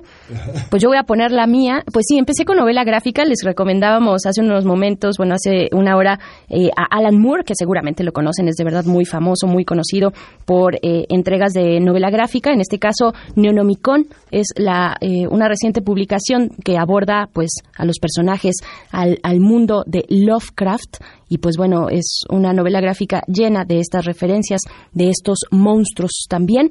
Y, pero me voy a saltar un poquito la regla y lo que voy a recomendar más adelante va a ser sobre literatura contemporánea mexicana. Entonces, vamos, vamos a escuchar nuestra nota nacional con el doctor Luis Zambrano sobre medio ambiente y políticas públicas. Primer movimiento. Hacemos comunidad. Nota Nacional. La Comisión Ambiental de la Megalópolis activó por primera vez en su historia una contingencia ambiental extraordinaria por partículas PM2.5 tras cuatro días de alta contaminación en el aire de la zona metropolitana del Valle de México y luego que los niveles de estas partículas finas alcanzaron los 158 puntos en la zona conurbada y el martes estos niveles llegaron a 160 puntos. Por la tarde, la CAME añadió el ozono a esta contingencia ambiental extraordinaria, debido a que se registró un valor de 142 puntos en el índice de calidad del aire por ozono y Claudia Sheinbaum, jefa de gobierno, del gobierno capitalino, explicó que no existía un protocolo para decretar una contingencia ambiental por la presencia de las partículas PM2.5. Por ello, las autoridades de la Semarnat anunciaron que la próxima semana serán presentadas las modificaciones al programa de contingencias ambientales atmosféricas, al programa Hoy no circula y al calendario de actualización de normas oficiales mexicanas de alto impacto para la reducción de emisiones. Por su parte, el Observatorio Ciudadano de la Calidad del Aire dijo que dijo no contar con un protocolo para atender esta emergencia. Es una eh, es una omisión grave por parte de las autoridades locales y federales y también es una violación sistemática al derecho de todos los mexicanos a la salud y al, y al medio ambiente sano. A partir de la alarma y contingencia en la Ciudad de México, vamos a analizar la relación entre el cuidado del medio ambiente y las políticas públicas, cómo debería ser y cómo se cristaliza hoy en los planes del gobierno federal y capitalino. Está con nosotros el doctor Luis Zambrano, quien también usted conoce bien, él es investigador del Instituto de Biología de la UNAM y un hombre eh, permanentemente preocupado por la cuestión de la conservación y del medio ambiente. Hoy, Miedo Ambiente, Luis, ¿cómo estás? Miedo Ambiente. Hola, buenos días Miguel Ángel, buenos días Bernice, ¿cómo están? Hola, muy bien, muchas gracias. Pues sobreviviendo, sobreviviendo, doctor Luis Zambrano, eh, pues a esta contingencia ambiental que que bueno, se torna de una manera distinta a la que habíamos, eh, al menos a, las que nos habíamos enterado y que habíamos pasado, eh, esta alerta ambiental. ¿Qué nos dice? ¿Qué, qué, qué nos está revelando? Eh, ¿qué, ¿qué, de nuevo nos dice respecto a las políticas públicas en nuestro país y, y cómo, y bueno, en la Ciudad de México, que es un punto, el punto urbano más conglomerado y más relevante en términos ambientales, por lo mismo, por la cantidad de personas y de, y de movimiento que existe en esta ciudad? ¿Qué nos dice esta alerta ambiental? Bueno, yo creo que lo primero que nos, bueno, nos dice muchas cosas. Eh, nos dice, por un lado, que estamos sufriendo ahora fenómenos tanto a nivel global como es el cambio climático, o sea, parte del problema en términos reales ya lo estamos sufriendo el cambio climático, este, y en términos locales, o sea, también nos dice que existen fenómenos en términos locales que son todas las destrucciones que hemos venido haciendo a lo largo de estos 100, 200 años en la Ciudad de México que han venido modificando el microclima y que han hecho de este un, un aumento en las posibilidades de mayor contaminación. Eso es lo que nos dice de entrada, que estamos conjuntando dos fenómenos, tanto el global como el local, que nos este que nos está afectando y nos va a seguir afectando si seguimos bajo este bajo este régimen. También nos dice algo en términos sociales y nos dice que aun cuando hemos lanzado muchas alarmas con respecto a esto y que el cambio climático ha sido uno de los factores más importantes a nivel mundial en los últimos años y sobre todo en las últimas meses con, con la huelga de los estudiantes este, de los niños estudiantes en, a nivel internacional y con la huelga que han hecho en, en Londres, por ejemplo, hace un par de semanas, nosotros no hemos hecho como mexicanos absolutamente nada en términos de prevención. La prevención no se nos da y yo creo que ese es uno de los factores fundamentales a la hora de tratar de entender por qué estamos sufriendo muchos de los grandes problemas en términos de conservación y de ambiente, tanto en la Ciudad de México como en el resto del país. Claro. Este tema de la prevención es una, una, una, cuestión generalizada, pero pareciera que es un problema conductual, que, que, arranca en llévate un suéter porque va a llover, pero en realidad tiene que ver también con una estructura, con una estructura mental que tiene que ver con una, una visión del futuro con la que gran parte de la población no cuenta, no sabe si va a comer mañana, no sabe si va a tener posibilidades de viajar mañana. Hay una incertidumbre sobre el pasado que impide pensar la, la, la prevención, ¿no, no, ¿no crees, Liz? Sí, estoy completamente de acuerdo. Yo creo que hay digo y en eso uno puede tratar de entender las teorías antropológicas de pues muchas civilizaciones que tienen seguridad ah, tanto en el pasado pues pueden empezar a pensar en la prevención en el futuro porque tienen certidumbre en el futuro. Y muchas civilizaciones que no tienen ese tipo de certidumbre o muchas culturas o muchas sociedades más que culturas más sociedades que no tienen esa, esa, esa certidumbre pues como que piensan del día a día. Sin embargo, eso yo creo que ya debe de dejar de estar en la parte pasada, sobre todo considerando las autoridades y, y a las sociedades actuales. O sea, nosotros sabemos que el futuro va a ser muy problemático en términos de cambio climático. Sabemos que estas contingencias van a pasar muchas veces en los próximos años y en lugar de estar pensando ahorita, como lo que estaba oyendo de las noticias que tú estabas dando, Miguel Ángel, de que hasta ahora están empezando a pensar en cambiar los reglamentos a partir de estos nuevos tipos de contaminación, dices, esto lo debían de haber hecho hace 10, 5, 10 años.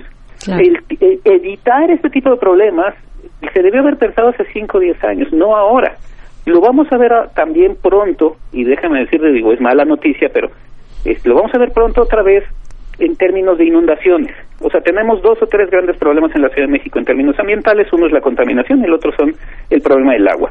Lo vamos a tener en términos de falta de agua e inundaciones. Y otra vez vamos a llegar a lo mismo. El día en que se inunda media ciudad o el día en que se quede sin agua media ciudad por seis días, van a empezar a hacer los nuevos reglamentos para que eso no vuelva a suceder. Eso debería estar planeándose en este instante o se debió haber estado planeando en los últimos años. Entonces, efectivamente es un problema cultural, pero ahora yo siento que estamos como en el Titanic viendo que vamos a chocar y nadie se preocupa por mover el timón hacia otro lado, ¿no? Y yo ahí sí quisiera yo hacer una crítica en términos generales de que no solo es el gobierno, este gobierno efectivamente tiene grandes problemas y no ve hacia el futuro y el gobierno pasado tampoco, pero la sociedad también está en ese mismo problema. O sea, yo no estoy viendo en los medios de comunicación los grandes problemas que estamos sufriendo y relacionándolos con los términos ambientales. El otro día estaba escuchando, por ejemplo, el sargazo, el gran problema del sargazo, y la visión del problema del sargazo lo ven desde la perspectiva de cuánto van a perder los hoteleros. No lo estamos viendo desde la perspectiva de los grandes problemas que estamos generando nosotros para que el sargazo ocurra, ni el problema ecológico que está generando eso, lo cual nos va a afectar en el futuro, no solo los hoteleros, sino el resto del país. Completamente de acuerdo. Este, este barco que, que pues en el que vamos todos y parece que nadie, ninguno somos capaces de dar eh, la vuelta de timón, esa es la sensación que, que, tenemos muchos y que compartimos Luis Zambrano. ¿Qué, ¿Qué, decir de las mediciones, de las mediciones reglamentarias eh, para, para pues calcular la calidad del ambiente, la calidad del aire en esta zona metropolitana tan compleja? ¿Qué se tiene? ¿Se tienen registros de estas, particularmente de estas partículas menores a 2.5? Ajá. Eh, ¿Se, ¿Se, tiene algún registro? ¿Ya, ya sabíamos si hacía, se hacía la medición? Sí, mira, yo en, ese sentido, yo lo que eh, hice hace unos años es justamente tratar de evaluar todos estos tipos de registros y durante mucho tiempo se tuvieron estos registros muy bien y muy bien actualizados, pero en el sexenio pasado se dejaron de generar estos registros. Entonces dejamos de tener esa serie de registros y dejaron de ser públicos, lo cual es un gran problema. No, las partículas PM2.5 son partículas muy, muy, muy pequeñas que surgen a partir de, por ejemplo, los incendios o grandes contaminaciones, contaminaciones de grandes grupos de, de cosas como los automóviles, ¿no? Este, y esas luego, muchas de ellas son las que reaccionan con el calor y con el, la radiación solar y son las que generan el ozono. Entonces, por eso hemos tenido ahora este, las dos contingencias de alguna manera, porque la gran cantidad de, partículas reaccionaron con el sol y, este, y están generando también la contaminación por ozono. Entonces, eh, el gran problema, otro de los problemas que estamos viendo actualmente, es que justamente empieza a dejar de haber información pública que es fundamental justamente para dos cosas. Una, para saber qué hacemos en el corto, mediano y largo plazo. Y dos, para prevenir y, generar acciones importantes para este, reducir lo que se nos viene encima, que es los problemas de cambio climático y los problemas locales. ¿Cómo le hacemos para reducir esto? Hay muchas formas, pero tenemos que tener los datos para justamente mejorar y eficientizar las estrategias para reducir los problemas. Y ahora también para generar un protocolo de acción, ¿no? Exactamente, para generar el protocolo de acción actual, pero en el futuro también, ¿no? O sea, para futuras que pensemos en 10, 15, 20 o 30 años. Yo no quiero no tener ciudad en 30 años, digamos. Claro. ¿Qué se prevé, ¿Qué, ¿Qué, es lo que tú piensas que, este, que se generará como políticas ambientales? ¿Se, ¿Sí se desmantelará la Comisión Metropolitana del Aire? Se, ¿Esta colaboración interestatal eh, sigue siendo viable? Porque finalmente los problemas técnicos de los, de los hoy no circula en las diferentes entidades, la cuestión del transporte de alimentos en las madrugadas para las centrales de abastos y los distintos mercados sigue siendo pues una, una forma, si quieres, primitiva de racionalización, pero pues en algo este palía el tema, ¿no? O, tú cómo lo, cómo lo observas. Pues mira, yo creo que eh, yo lo voy a cambiar un poquito y, tu pregunta y la voy a tratar de ver desde un punto de vista muy teórico y entonces con eso voy a tratar de ver cuál es la mejor solución. Este, recientemente, como grandes investigadores en términos de lo que se llama sostenibilidad y resiliencia urbana, generaron un artículo muy interesante que habla de cómo las ciudades generan puntos estables de resiliencia. Para bien o para mal, ¿eh? la resiliencia puede ser buena o mala. Una dictadura es muy resiliente, por ejemplo. No, pensemos que la resiliencia es bueno por nada más por porque sí por nombre, ¿no? Este y hay ciudades que son, o sea, las ciudades todas somos resilientes, o sea, estamos en una ciudad que es resiliente. En el caso de la Ciudad de México es una ciudad resiliente en términos de mayor contaminación, mayor deforestación y mayor problemas frente al cambio climático. Esa es la resiliencia que estamos generando ahorita. Estas crisis, y ah, bueno, la teoría lo que dice también es, se puede brincar de un sistema resiliente a otro en ciertos momentos, no todo el tiempo. O sea, hay veces que es mucho más complicado y hay veces que es mucho más fácil. Ahora estamos en un momento, en términos sociales, en que podría ser más fácil, porque todos entendemos que es un problema de toda la cuenca, y ahí es donde viene parte de lo que tú me estás preguntando. La, el problema no solo es de la Ciudad de México, el problema es de todo el valle, incluye toda la, eh, la zona conurbada. Evidentemente es fundamental que haya una coordinación entre gobiernos. Eso no nos queda la menor duda. Evidentemente tiene que haber grandes cambios en actitudes tanto políticas como sociales para que busquemos este cambio de resiliencia de un punto resiliente al otro. Eso es como que lo que nos sugiere que sí podríamos ir pensando en, a lo mejor la CAME como está ahorita no, pero reestructurémosla para que funcione mucho mejor y haya este, coordinación bastante más interesante y más fuerte. Eso podría ser por un lado, pero el problema en contra de la resiliencia es la polarización que tenemos en estos momentos. Tenemos una polarización que en lugar de ver cómo le hacemos para solucionar el problema, que es un problema que nos atañe a todos independientemente de las ideologías, estamos usando el problema para atacar a los distintos bandos opuestos políticos, lo cual hace que evitemos tratar de solucionar el problema de manera real. Claro, y echándose la bolita de un lado a otro, ¿no? También la, la bolita de lo que significa mantener, mantener además el derecho a un medio ambiente sano, que, que está estipulado también en la Constitución de la Ciudad de México, en esta, eh, en este experimento constitucional reciente, ¿no? Digo experimento porque hay muchos derechos en su interior que no necesariamente se sabe cómo, cómo instrumentar, cómo bajar, ¿no? El derecho a la ciudad, por ejemplo. Hay, hay muchas cuestiones eh, que cruzan por ahí, Luis Zambrano. Eh, ¿tú, tú ves en este gobierno, hablando del gobierno de la Ciudad de México, pero también en el gobierno federal, ¿no? Porque pues no se puede solamente quedar en un punto y ya pues que los demás, eh, se, cada quien se rasque con sus propias uñas. Eh, ¿Tú ves voluntad real del gobierno de que pues, apostar por una por un futuro sostenible, sustentable? Eh, tenemos carencias tan básicas como en temas de ahora que mencionabas la CAME, la Comisión Ambiental de, de la Megalópolis, ni siquiera tiene un titular. O sea, de, ese tamaño pareciera como pues el desaseo de lo que está ocurriendo, ¿no? Sí, justamente ese es el, uno de los grandes problemas que yo veo, este, eh, en, no solo del desaseo, sino del desinterés. El desinterés de los distintos gobiernos, del el actual, del anterior, por el ambiente es clarísimo, por, este, por el medio ambiente, desde distintos ángulos, ¿eh? O sea, lo podemos ver a nivel local, este, con los, con, con la visión este, con las visiones de qué es lo que está sucediendo ahorita en, términos de contaminación, pero también uno lo puede ver a nivel federal con las visiones de generar una nueva refinería, por ejemplo, cuando estamos viendo que eso ya no debe de ser en términos de ver cómo le hacemos para solucionar y reducir las emisiones de gases de efecto invernadero que en términos reales va a ser lo del cambio climático. No lo vemos, pero no solo, pero esto yo lo quisiera reflexionar a partir de dos cosas. Una, no lo vemos porque este gobierno no ha pensado así desde toda su vida. pero la segunda es porque la sociedad no se lo ha exigido. E insisto, yo creo que nosotros tenemos una dislocación. Pensamos en el cambio climático y decimos, ay, qué triste, ay, qué feo, ay, qué trauma tener el cambio climático. Pero por otro estamos muy contentos en que se vaya a hacer un tren Maya o que se vaya a hacer una refinería, que son exactamente visiones contrarias, o un, un aeropuerto, que son lo que va a generar mayor contaminación y lo que está promoviendo más el cambio climático. Entonces, creo que desde la, desde la sociedad debemos de comenzar a, ligar estos dos problemas, el problema que nos está tañendo ahorita, que es la contaminación tan espantosa que tenemos, con el cambio climático y qué es lo que estamos haciendo para promover ese cambio climático y cómo le tenemos que hacer para frenarlo. En el momento en el que conectemos esos puntos y empecemos a presionar a los gobiernos, sea de la ideología que sea, para este, empezar a solucionar esas cosas, en ese momento es cuando el gobierno va a voltear a decir, ah, no, sí tenemos que ser más preventivos, sí tenemos que empezar a invertir dinero en prevención del cambio climático en la Ciudad de México, por ejemplo, lo cual está sucediendo en otros países. Por ejemplo, todo el estado de Nueva York va a invertir billones de dólares para prevención en el cambio climático en los próximos años y que la ciudad de Nueva York no se les inunde.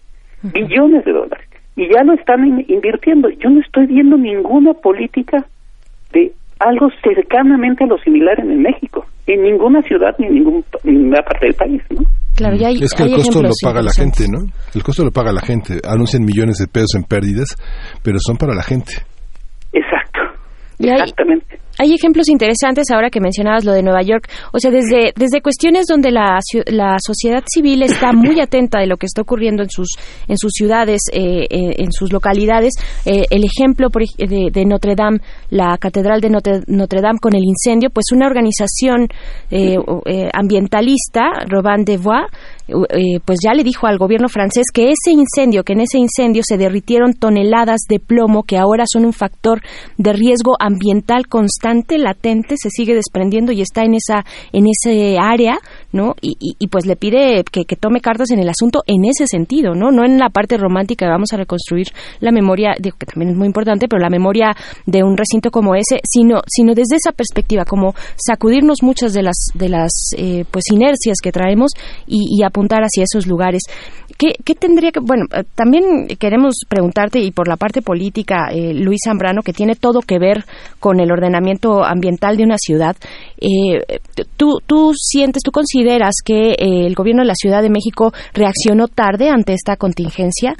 porque es lo que de pronto se vierten también en, en, los espacios de opinión que todos podemos compartir o muchos podemos compartir, como en las redes sociales, sale esta postura de o esta o esta crítica de a ver cuándo van a levantar, van a a poner en acción el hoy no circula, la contingencia ambiental con todo. ¿Tú, tú qué opinas? Este, digo, francamente creo que sí reaccionaron muy tarde. Francamente creo que los justamente estaban pensando en otras cosas completamente ajenas a lo que tiene que ver con el con, el, el problema del, medio, del, ambiente, digamos, y de repente les, les nos aparece a todos en la ciudad esto y se tardaron en reaccionar. Ahora, aquí yo sí quisiera como como este matizar, más que matizar, evaluar un poco esto. Efectivamente, se tardaron y se tardaron muchísimo en empezar a pensar en, los, en la solución en corto plazo, en una solución que sí puede reducir muchas muertes. Digo, recordemos que este tipo de contaminaciones se han dado en todos lados, en todo el mundo, y una de las más como famosas o importantes fue en los 50, creo que en 52, en Londres, donde se murieron aproximadamente cuatro mil personas a partir de algo muy similar a lo que nosotros estamos viviendo en este momento en la Ciudad de México. Y justamente lo que sucedió es que también se tardaron un poco en reaccionar, pero lo que hicieron en el largo plazo fue bastante más interesante y fue un acto, lo que le llaman una ley de aire limpio. Esa ley de aire limpio lo que generó es una reducción completa en justamente este tipo de problemas para la ciudad de Londres. Este, esto es lo que a mí más me preocupa en la Ciudad de México en ese momento en la forma en la que estamos polarizando las cosas. Efectivamente se tardaron mucho en, reaccionar, pero en lugar de decir, órale, se tardaron mucho y vamos a empezar a trabajar, se utiliza eso como arma para golpear políticamente. Y la otra y, y, el gobierno que no está acostumbrado este gobierno actual no está acostumbrado a las críticas y tiene la piel muy sensible a las críticas este, reacciona no exactamente a decir órale pues me están criticando porque cometí un error y vamos a empezar a trabajar están reaccionando de manera de, no, no, lo hicimos muy bien porque somos muy buenos, somos muy técnicos y vamos a seguir en la misma línea como tercos para ahí, ¿no? Entonces, eh, a mí lo que más me preocupa es que justamente la polarización, en lugar de ayudar a decir vamos a solucionar el problema, está ayudando a evitar que, que veamos el problema para solucionarlo y más bien para atacarnos. Entonces, este, contestando tu pregunta, se tardaron, se tardaron mucho y se están tardando mucho en evaluar la forma en la que el futuro vamos a reducir, no para reaccionar en corto plazo, que eso es lo que sería la cama, así cuánto hacemos hoy nos circulas, etcétera, sino cómo lo vamos a hacer para que esto no vuelva a suceder, que se puede, pero se tiene que ir pensando y planeando bastante bien. El hoy no circula, eh, el poner en, vigencia el hoy no circula, eh, pues habría cambiado en algo la parte de las partículas menores, eh, que, que, que, es un material distinto. No, yo, uno de los factores fundamentales en esto es que son estos problemas vienen de una serie de problemas chiquitos todos juntos, entonces se van sumando y se van acumulando los problemas. Lo de las PM tiene está, está muy relacionado también con los incendios, que ha habido muchos incendios, solo alrededor de la Ciudad de México ahí hubo una serie, más de como 800 o 900 incendios alrededor de la Ciudad de México. Este, solo en la Ciudad de México, en el Estado de México hubo 659 más o menos, ¿no? Este, y en la Ciudad 38. Esos tienen que ver con cambio climático. Este, esos tienen que ver con que los eventos extremos son sequías muy fuertes y Normalmente hay incendios, pero no esas cantidades, ¿no? Entonces, a eso le sumas los automóviles, pues sí, este, entonces empiezas a tener serios problemas. Entonces, sí, los eventos extremos no podemos modificarlos mucho porque son parte del clima. Lo que sí podemos hacer es reducir el efecto nocivo de los eventos extremos. Y, por ejemplo, un efecto nocivo de los eventos extremos que podemos reducir en términos de clima es no solo no derribar árboles como lo que hizo la torre mítica hace unos días que derribó 60, 80 árboles nada más porque se le antojó para hacer una construcción más, sino empezar a plantar árboles en distintas delegaciones, bueno, alcaldías ahora, ¿no? O sea, tenemos alcaldías como Iztapalapa que prácticamente no tienen árboles y eso genera una fuerte radiación en toda esa zona, lo cual modifica el clima de toda la ciudad. Si empezamos a reforestar la ciudad, vamos a empezar a reducir los eventos extremos como el del clima, por ejemplo. Claro. ¿Sabemos a este momento cuáles podrían ser los daños que ocasionan este tipo de partículas, las PM2.5? Pues mira, no, la verdad es que lo digo ahí como no soy médico, eh, no te no podría yo ayudar. Sé que hay muchos problemas respiratorios, sé que pueden llegar a generar problemas en el tracto digestivo eh, y en distintas partes. O sea, sí es un problema que tenemos que tener tomar mucho cuidado al, al verlo y es un problema que, sobre todo para las personas sensibles en, en, la parte en, el aparato respiratorio en el aparato digestivo este y en los ojos también por ejemplo este que, que deberían de, que deberíamos de atender Claro. Pero otra vez, eso es la reacción a corto plazo. Se agradece que no digan que son incendios atípicos, ¿no? O sea, ¿tendremos lluvias atípicas e incendios atípicos también en 2019? Sí, venimos eh, viviendo una vida atípica desde hace bastante tiempo. Eh, Luis Zambrano, eh, comentabas acerca de estas, de estos movimientos, de estos movimientos como el de los niños, esta huelga de los niños, que son también, pues, síntomas de lo que estamos viviendo como planeta y de una manera de afrontar, de afrontar el cambio climático y de poner un alto también desde la colectividad. ¿Nos podrías, tal vez, tal vez no todo el mundo está muy enterado de, de, este tipo de, de cuestiones, de movimientos como el de los niños, la huelga de los niños. ¿Qué decir de ella? Bueno, mira, este, lo, que puedo decir es un poco la parte histórica del movimiento de la huelga de los niños, que fue este, una niña que se llama Greta, que es sueca, y que un día dijo, yo ya me cansé de que nuestro gobierno, el sueco, este, no esté haciendo nada con respecto al cambio climático. Yo tengo, en ese momento tenía, no sé si 14 o 15 años, a mí me va a tocar sufrir las consecuencias de que este gobierno no esté haciendo bien las cosas. Y entonces decidió hacer una huelga y no ir a la escuela y plantarse enfrente del Parlamento sueco todos los días durante la durante la hora de la huelga, durante la hora de la escuela. Los papás decidieron apoyarla, no porque estuvieran muy contentos porque no fuera a la escuela, sino porque este los papás decidieron que era una persona que estaba reclamando por sus derechos. Esto empezó a crecer muchísimo a nivel primero nacional, o sea, los suecos empezaron a darse cuenta que Greta existía, y luego a nivel internacional. y entonces primero los europeos, los niños europeos empezaron a hacer lo mismo que Greta en distintas ciudades y países de, Europa. Y hasta hace poco, de repente, Greta promovió una huelga de un día, un viernes, en marzo, no me acuerdo de la fecha exacta, en la que todos íbamos a marchar, todos los estudiantes de primaria y secundaria tenían que ir a marchar y los papás con ellos. Entonces, a mí me tocó ir con, mi hija a marchar, por ejemplo, este, haciendo huelga ese día, y fueron más de un millón de niños a nivel mundial que fueron a exigirle a sus propios gobiernos hagan algo con respecto al cambio climático, porque este desastre que están ustedes haciendo nos va a tocar arreglarlo a nosotros. A ustedes les va a tocar 10, 20 años. Esto que estamos sufriendo, imagínense, en la Ciudad de México, hoy, a nuestra edad, que ya somos adultos, pues lo vamos a sufrir un poco más el resto de nuestras vidas. Pero a ellos les va a tocar solucionarlo y sufrirlo bastante más y, y, presentárselos a sus hijos. Eso es el movimiento que está surgiendo a nivel internacional, que en México no se ve muy fuerte, pero que en el resto del mundo está empezando a ser bastante, bastante eh, sólido.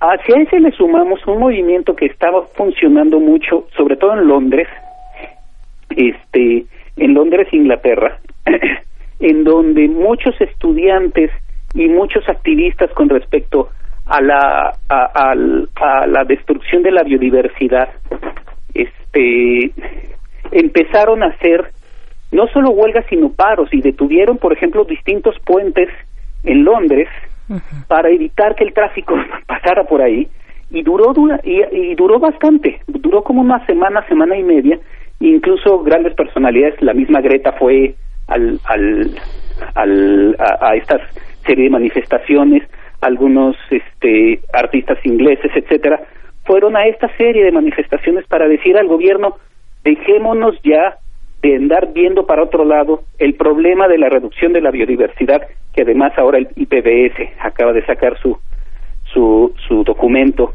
y el cambio climático están siendo bastante graves y tenemos que hacer grandes cambios en, en, en la política pública. Pues, y, de hecho el Parlamento reaccionó y el Parlamento inglés empezó a modificar las leyes justamente para la protección del ambiente. Pues estamos ya por despedirte, eh, estimado Luis Zambrano, doctor Luis Zambrano, investigador del Instituto de Biología. No sin antes, pues, eh, que nos compartas también cuáles son eh, las medidas que tú consideras para empezar o, los pasos que consideras importantes, los pasos iniciales para empezar a hacer conciencia, para reeducarnos en una cultura mucho más sustentable con el medio ambiente y con nuestra propia existencia, ¿no? Que va de por medio. Bueno, yo creo que eh, lo primero que, que tenemos que hacer es empezar a reconectar los puntos. O sea, de hecho, pronto voy a publicar un libro justo con respecto a esta serie de temas, ya cuando esté impreso se los se los haré llegar para presentarlo tantito. Sí, Pero tiene que ver, antes de empezar a hacer recetarios y decir, no, ya no consumas plástico, no, ya este no uses tanto el carro, no, no tales y resembra y esas cosas, tenemos que empezar a modificar nuestra visión sobre lo que necesita este planeta, lo que necesitamos hacer como este planeta. Y que va desde cosas tan sencillas como qué pensamos que es el crecimiento y la felicidad. O sea, pensamos que un gobierno se desarrolla más porque tiene un Producto Interno Bruto más grande. Y yo creo que ese es el tipo de cosas que tenemos que empezar a, a modificar. Y empezar a pensar otra vez en nuestra propia relación con el planeta, con la naturaleza propia. En zonas urbanas cuesta más trabajo, pero ver nuestro árbol de la casa de enfrente modifica mucho nuestra conducta en el largo plazo, sobre todo si vemos que ese árbol está sufriendo. Este, entonces, sí tenemos que empezar a, a, pensar, una, que somos parte de la naturaleza, y dos, que la naturaleza funciona de manera sistémica y compleja. Entonces, no la vamos a solucionar los problemas con una cosa, porque cuando solucionamos eso se genera otro problema, y cuando solucionamos ese se genera otro problema sino que tenemos que pensar de manera sistémica. Yo creo que por ahí podemos empezar justamente a ir repensando cuál es nuestra relación y nuestro papel en la naturaleza. Pues eh, está la invitación para que cuando eh, se publique este libro que nos comentas, Luis Zambrano, pues lo puedas comentar aquí también con toda la audiencia eh, y compartirlo. Importante no soltar estos temas. Ya estamos en otro momento y creo que sí es ya fundamental replantearnos, replantear nuestra propia existencia, como nos comentas. Luis Zambrano, muchísimas gracias.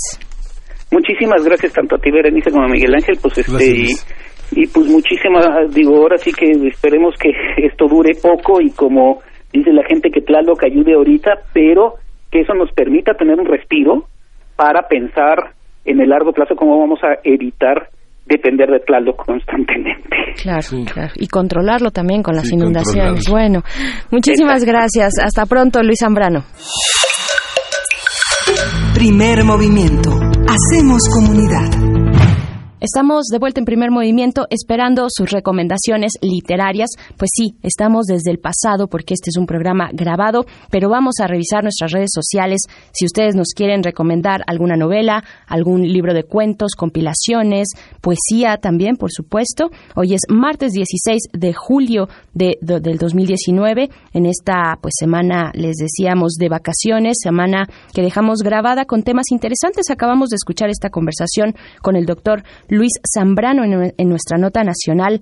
Él es investigador del Instituto de Biología de la UNAM, abordando el tema del medio ambiente y políticas públicas, un reto de verdad importante, irreemplazable y urgente para el nuevo, el nuevo gobierno, y pero también para todos nosotros, para los ciudadanos, para las personas que habitamos este país, Miguel Ángel. Sí, justamente.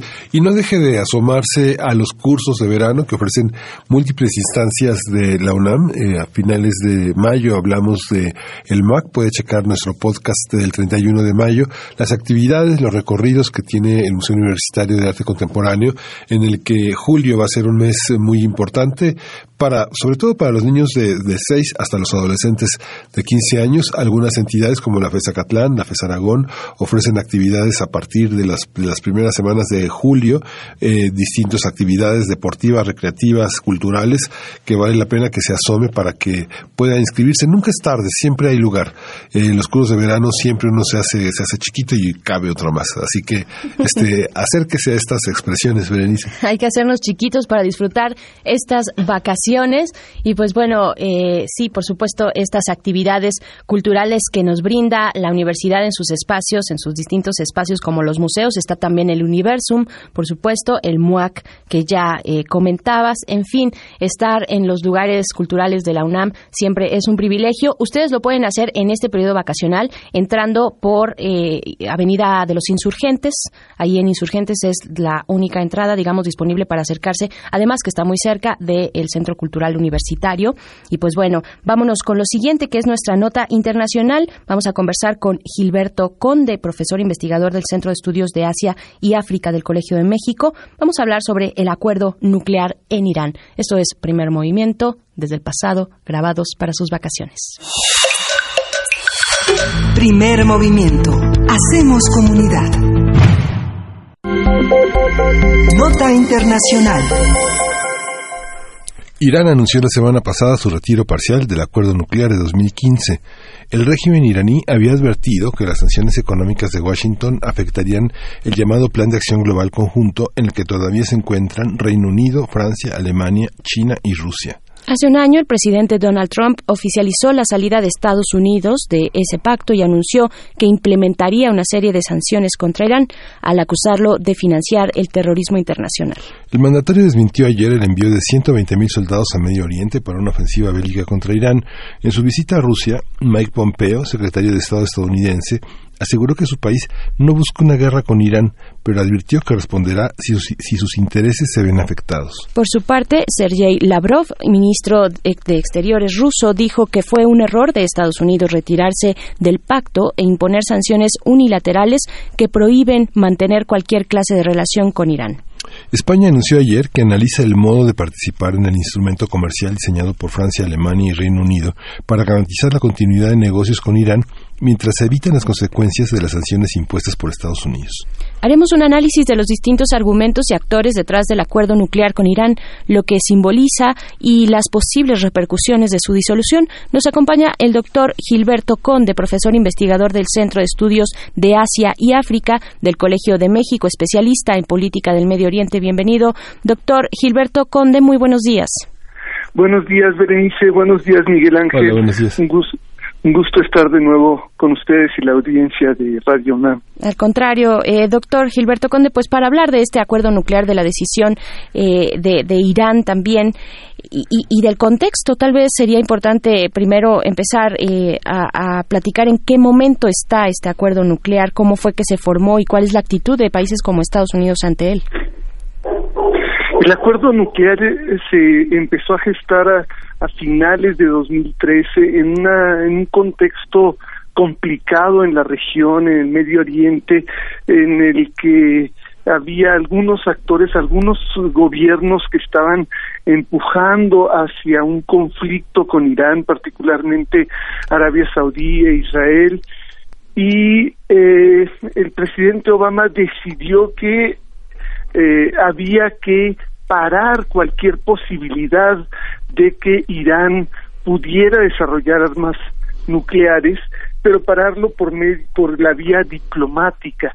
Y se hizo un acuerdo muy complejo, muy global, como su propio nombre lo dice, eh, en el cual se restringe todo tipo de actividad eh, nuclear, incluso para objetivos pacíficos, por parte de Irán y e Irán aceptó este acuerdo, aceptó que entraran eh, personal de la Agencia Internacional de Energía Atómica a revisar cualquiera de sus instalaciones de energía nuclear y esto fue realmente un acuerdo histórico que limitaba cualquier eh, posibilidad de que Irán fuera a desarrollar la energía atómica con fines militares.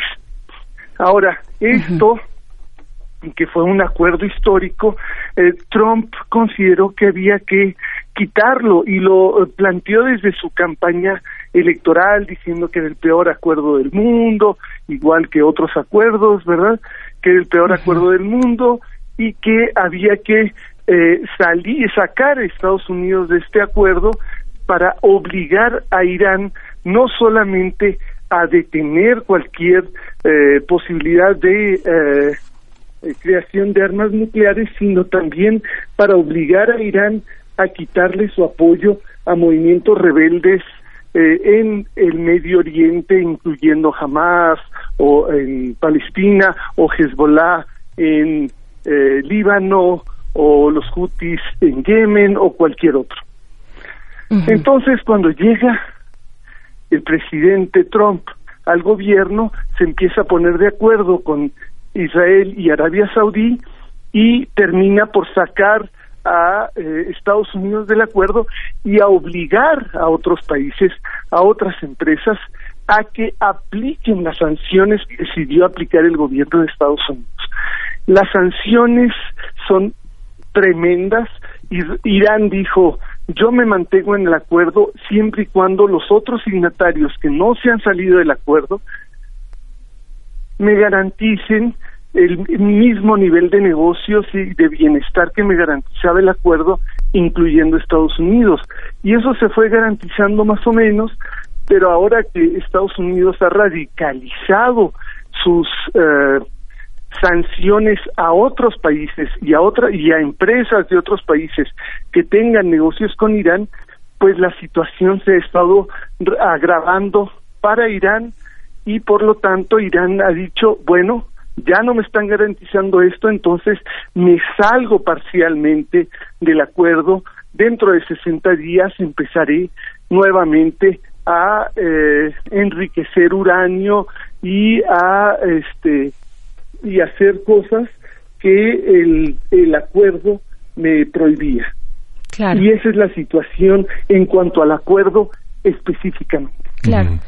La manera de Estados Unidos de fincar acuerdos, de, de, quedarse cada vez más, de, de, manera más insular, ¿cómo condiciona el, el, tema de las relaciones internacionales, de no permitir que las negociaciones con otros países se generen a los países que son considerados enemigos. Esto ya es un viejo tema, ¿no? De no le hables a, mis enemigos, ¿no? No quiero verte junto a ellos. Eh, ¿Esto no cambia en las relaciones internacionales? ¿Esto no es una posibilidad que en términos de una búsqueda de paz cambie?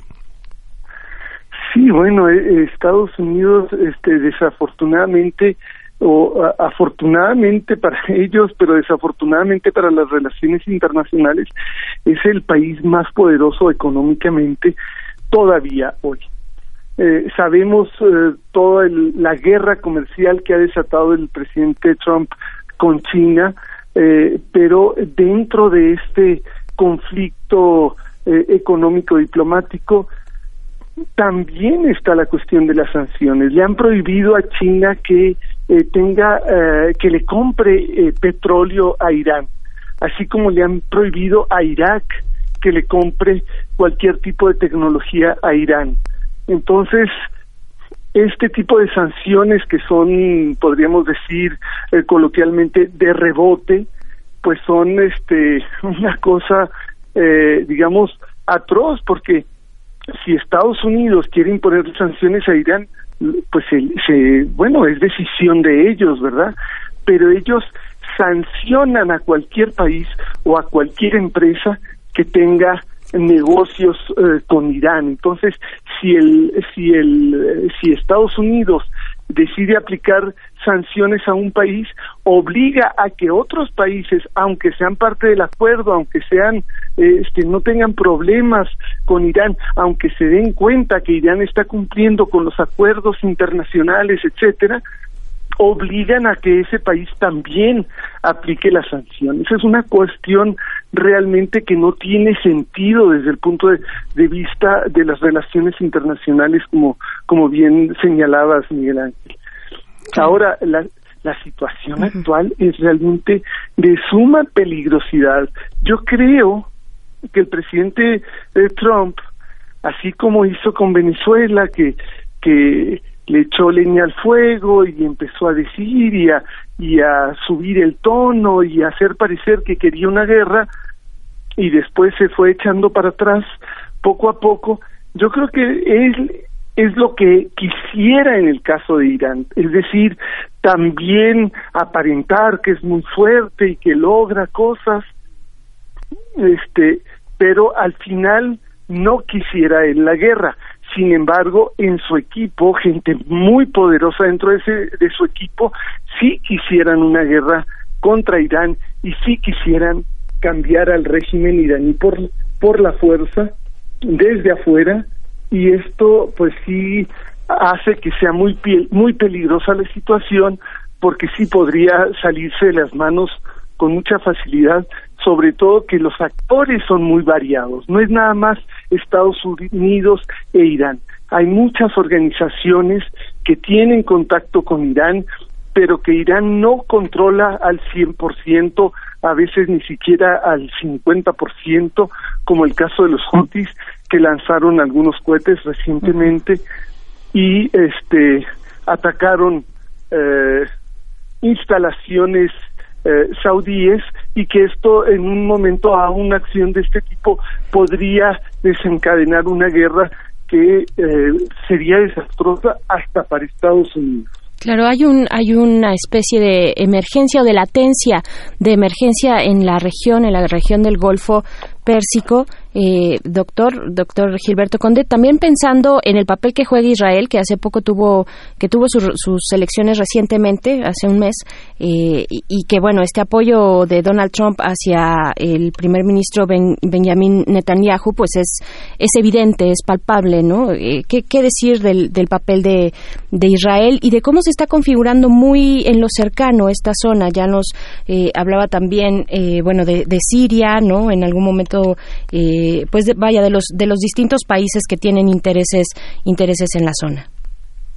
Bueno, este, por el lado de Israel es evidente que está, este, el presidente Trump quería que fuera el reelecto eh, Benjamin Netanyahu.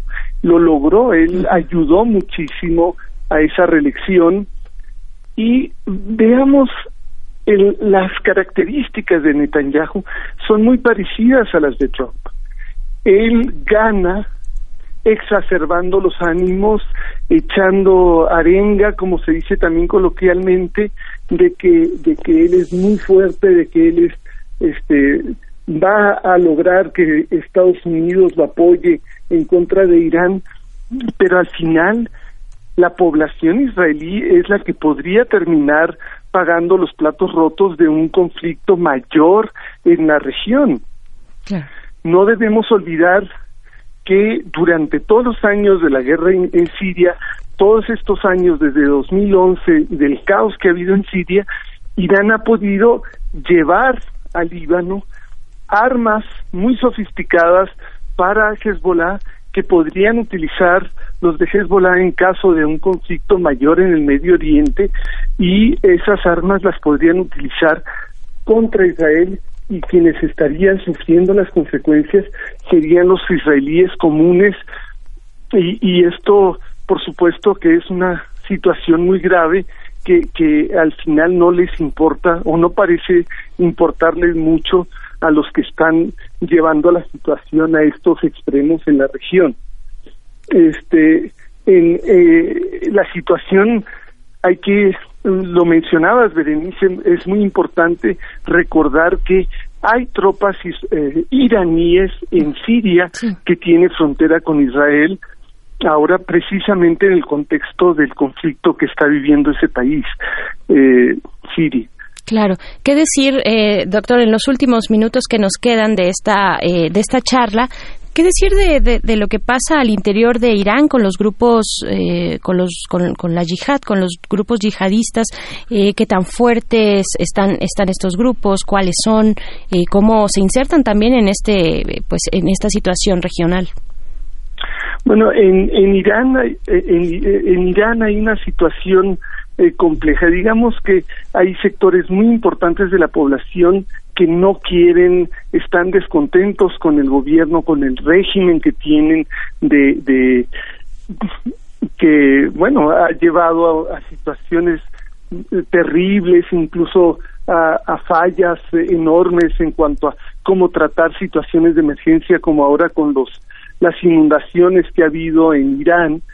Y mucha gente está inconforme pero estas situaciones no llevan necesariamente a que la población se levante contra el régimen. Estas situaciones de acoso internacional, al contrario, le permiten al gobierno tener mayor apoyo e incluso entre sectores de población que de otra forma estarían en contra del gobierno. Entonces yo no creo que ninguna de estas eh, bravuconadas del presidente Trump ni el peligro de una guerra lleven a un levantamiento popular contra el régimen en Irán, al contrario. Y sí existen algunos grupos como Mujahideen Halak eh, que actuaron desde Irak durante muchos años, pero que aparentemente dentro de, de, Irán tienen poco apoyo.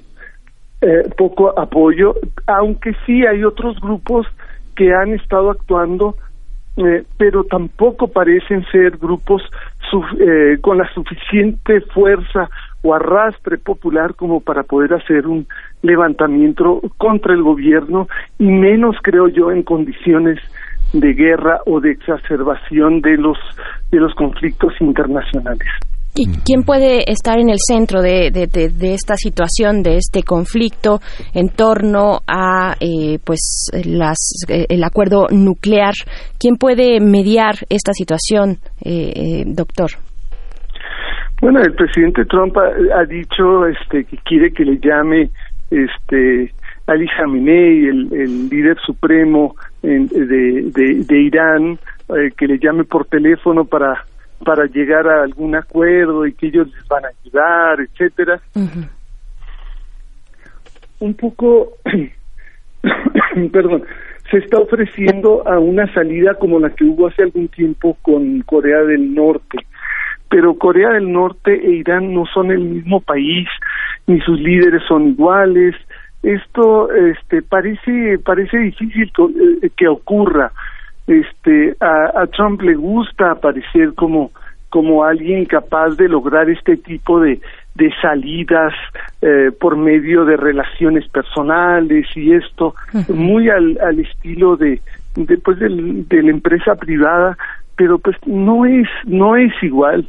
Y además ya la experiencia de, de, de Corea del Norte le puede indicar a, a Irán que esa salida no es la mejor entonces yo no veo muchas posibilidades por ese lado tiene muchos otros este tiene a Rusia tiene a China tiene bueno China ahora con la situación actual tal vez no sea la mejor opción, pero tiene a Rusia y tiene a la Unión Europea que podrían ayudar a mediar. Pero no estoy seguro de que el presidente Trump esté pensando en esas opciones por ahora. Más bien yo creo que está pensando en eh, subir, de seguir subiendo de tono, acercar otros portaaviones, mandar para algunos decenas de miles de soldados a la región y eso lo va a seguir haciendo antes de irle bajando, o al menos esa es su intención, pero como decíamos al inicio de esta entrevista, eh, se le puede salir de las manos con facilidad y llevar a situaciones no deseadas. Lo interesante es cómo, cómo todo esto se hace a espaldas de la sociedad estadounidense, pero cómo también la sociedad estadounidense le da la espalda a la visión internacional, digamos, a pesar del mosaico tan heterogéneo que son los Estados Unidos y a pesar de la presencia todavía, a pesar del 11 de septiembre, del mundo árabe y del Islam en Estados Unidos, hay una, hay una indiferencia generalizada sobre la política exterior, lo que le permite a un personaje como Donald Trump hacer una política exterior de, de, de cara al mundo desafiante y llena de arrogancia. ¿no? Pues sí. Pues con eso, con eso nos vamos a despedir, doctor Gilberto Conde, profesor investigador del Centro de Estudios de Asia y África del Colegio de México. Pues seguiremos porque esto, esto seguirá y pues estos dramas y estas formas, estas formas de Donald Trump, pues, pues nos quedan todavía para rato. Muchísimas gracias. Un gusto, Berenice, Berenice y Miguel Ángel. Este, hasta pronto. Hasta pronto. Primer movimiento Hacemos comunidad. Estamos de vuelta después de eh, haber platicado, escuchado esta conversación con Gilberto Conde, profesor del Colegio de México, especialista en temas de política del Medio Oriente, este acuerdo nuclear de Irán que nos deja también, además, sí nos da claridad, pero nos deja también muchas dudas sobre el futuro y las posibilidades pues geopolíticas que se, eh, que se configuran en torno a este tema. Miguel Ángel, seguimos aquí, seguimos aquí eh, en un programa grabado. Sí, y justamente aprovechamos para despedir a la Universidad Nicolaita que nos ha acompañado en esta transmisión. Eh, Michoacán es uno de los centros también fundamentales de la cultura y el desarrollo de la historia. Vale la pena seguir también las actividades que están en la página web de la Universidad Nicolaita. También la universidad tiene muchísimas actividades para la población que estudia en Morelia y que se queda, que, se, que no regresa a sus estados o no regresa a su país y que tiene muchísimas opciones para disfrutar este verano. Asómese, la radio es un elemento fundamental y nuestros compañeros, nuestros colegas de la universidad tienen muchísimos recursos en su, en su sistema de radio. Así es, díganos cómo están pasando las vacaciones allá en Morelia. Pueden seguirnos eh, a través de nuestro sitio electrónico eh, que es radio.unam.mx, ahí seguir la transmisión de este día y disfrutar con nosotros de esta programación vacacional. Vamos al corte de la hora y regresamos. Síguenos en redes sociales. Encuéntranos en Facebook como Primer Movimiento y en Twitter como arroba PMovimiento. Hagamos comunidad.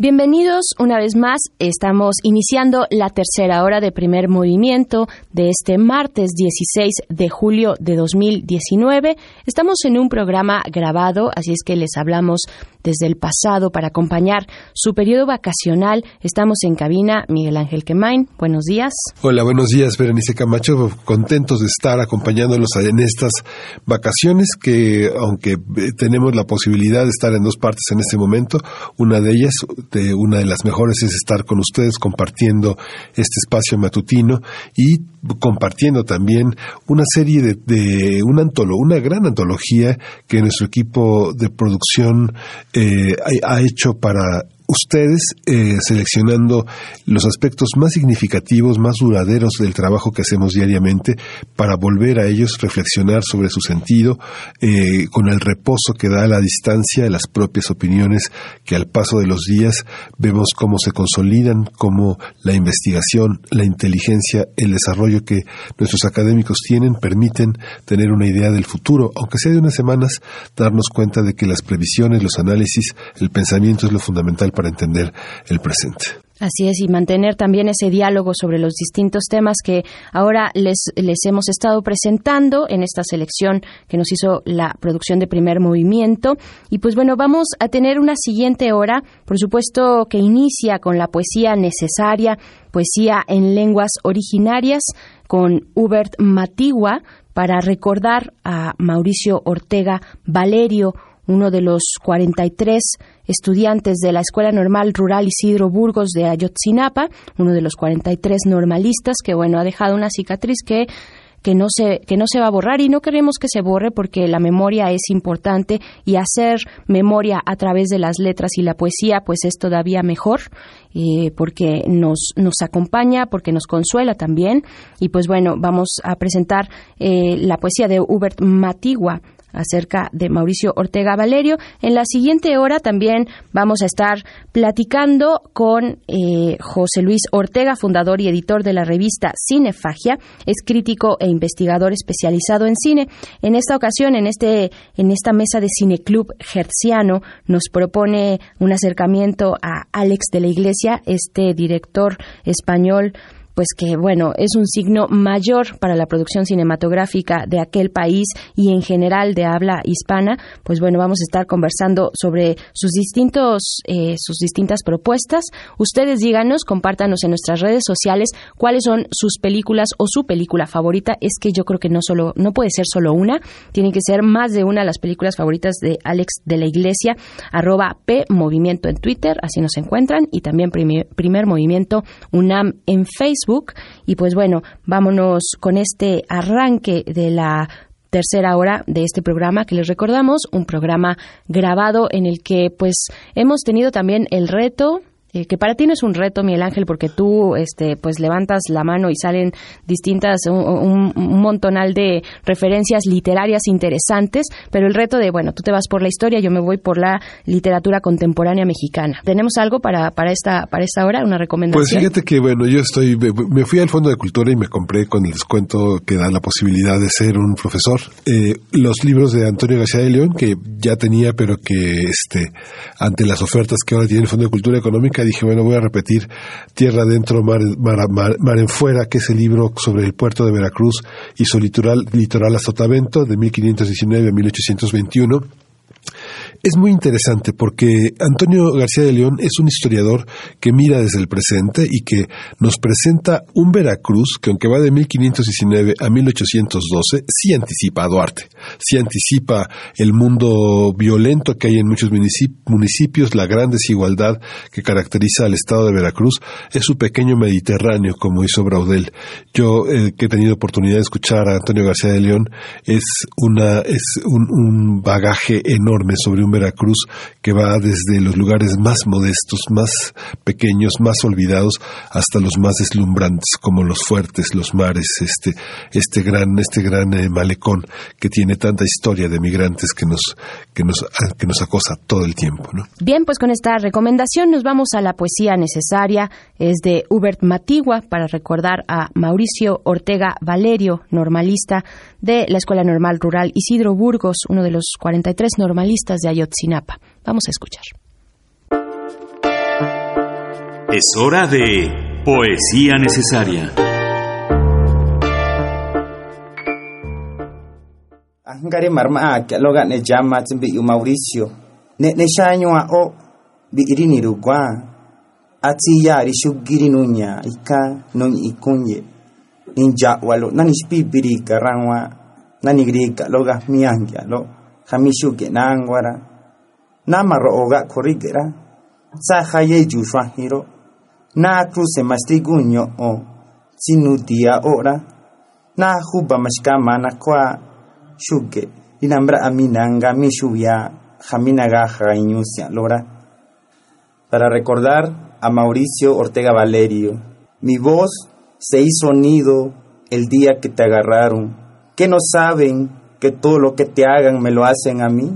Aullé el relámpago en tu boca, donde anduvimos con los nuestros, y ahora ya no. ¿Dónde amarraré este dolor que enciende la esperanza? ¿Quién trae la cabeza del pueblo? ¿En qué cruces colgaré aves que sepultan mi lengua? ¿En qué tierra he de encontrar tus pasos ahora que tu cuerpo se acobija en el miedo y crece la espiga de nuestra rabia? Primer movimiento. Hacemos comunidad. Estamos de vuelta después de escuchar la poesía necesaria en este caso de Hubert Matigua, para recordar a Mauricio Ortega Valerio, normalista de la Escuela Isidro Burgos, de la Escuela Rural Normal de Isidro Burgos en Ayotzinapa. Y regresamos para seguir acompañando sus vacaciones, acompañando desde la literatura, desde las recomendaciones, porque eso es lo que se tiene que hacer en vacaciones, ir a los espacios culturales de esta ciudad, eh, de este país y en este caso de la universidad que tienen una propuesta también interesante, abiertas las puertas para todos los que quieran acercarse al Centro Cultural Universitario o a sus distintos museos y espacios. También está Tlatelolco, está Casa del Lago, está el Museo del Chopo, el Museo Universitario del Chopo, en fin, bueno, el Museo del Eco. No terminaríamos de todos los, de mencionar todos los espacios culturales que la UNAM nos ofrece. Si se acercan al campus universitario, a CEU. Recuerden que la entrada es por Insurgentes, por Insurgentes Sur, ahí enfrentito del INAI. Esa es la entrada para eh, dirigirse al Centro Cultural Universitario, visitar el MUAC, por ejemplo. También, eh, pues, estar en sus, en sus jardines, en sus espacios. Están, eh, pues, las salas de música, de concierto, salas también de danza, la Covarrubias, por ejemplo, o disfrutar de cine, por supuesto. Y, pues, bueno, seguimos aquí, Miguel Ángel Quemain. Pues vamos a eh, compartirles, eh, bueno, perdón, tres, dos. Y seguimos aquí, Berenice Camacho les saluda de nuevo. Miguel Ángel, vámonos con música si te parece. No sé si tengas alguna otra recomendación por ahí. Bueno, vamos a vamos a este hacer una recomendación muy breve que completa lo del tema del, Golfo de México. Es un libro también de García de León que se llama Este Vientos Bucaneros. Es una es una es un trabajo sobre piratas, corsarios y filibusteros en el Golfo de México. Es un libro que editó Era. Es un libro que cuesta 259 pesos en la librería, pero cuesta 129 en el libro electrónico y el libro electrónico trae muchísimas ilustraciones, muchos mapas, muchas cosas interactivas es fascinante. Para jóvenes que se interesan en la historia, después de ver mar adentro, mar afuera de este mundo de Veracruz, vale la pena tomarse este mar afuera que es el de los bucaneros y los piratas y los filibusteros. Eso es, vamos con música. Esto es de Finazón, Panán Sodado. Esto es primer movimiento grabado para sus vacaciones.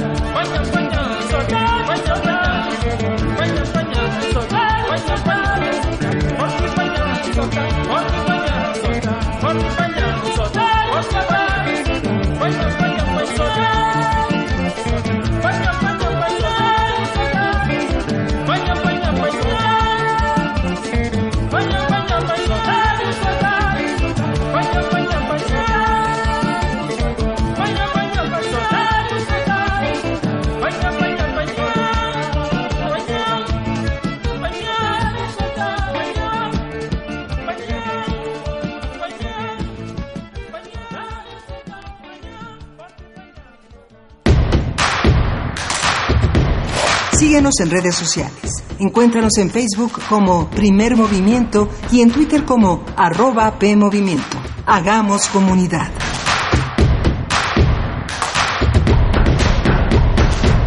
Esto es primer movimiento. Estamos en cabina Miguel Ángel Quemain y Berenice Camacho, entre otras cosas. Bueno, por supuesto, acompañando este periodo vacacional que tienen los estudiantes, desde los más pequeños hasta los más grandes, la comunidad universitaria. Y bueno, a todos aquellos que nos estén escuchando, muchísimas gracias. Seguiremos aquí hasta las 10 de la mañana y con distintas recomendaciones, recomendaciones literarias. Ya eh, Miguel Ángel Quemain, pues nos hacías este recorrido literario eh, histórico también muy interesante y yo decía que eh, por mi parte quiero hacer mención de pues escritores escritoras de la literatura contemporánea en México.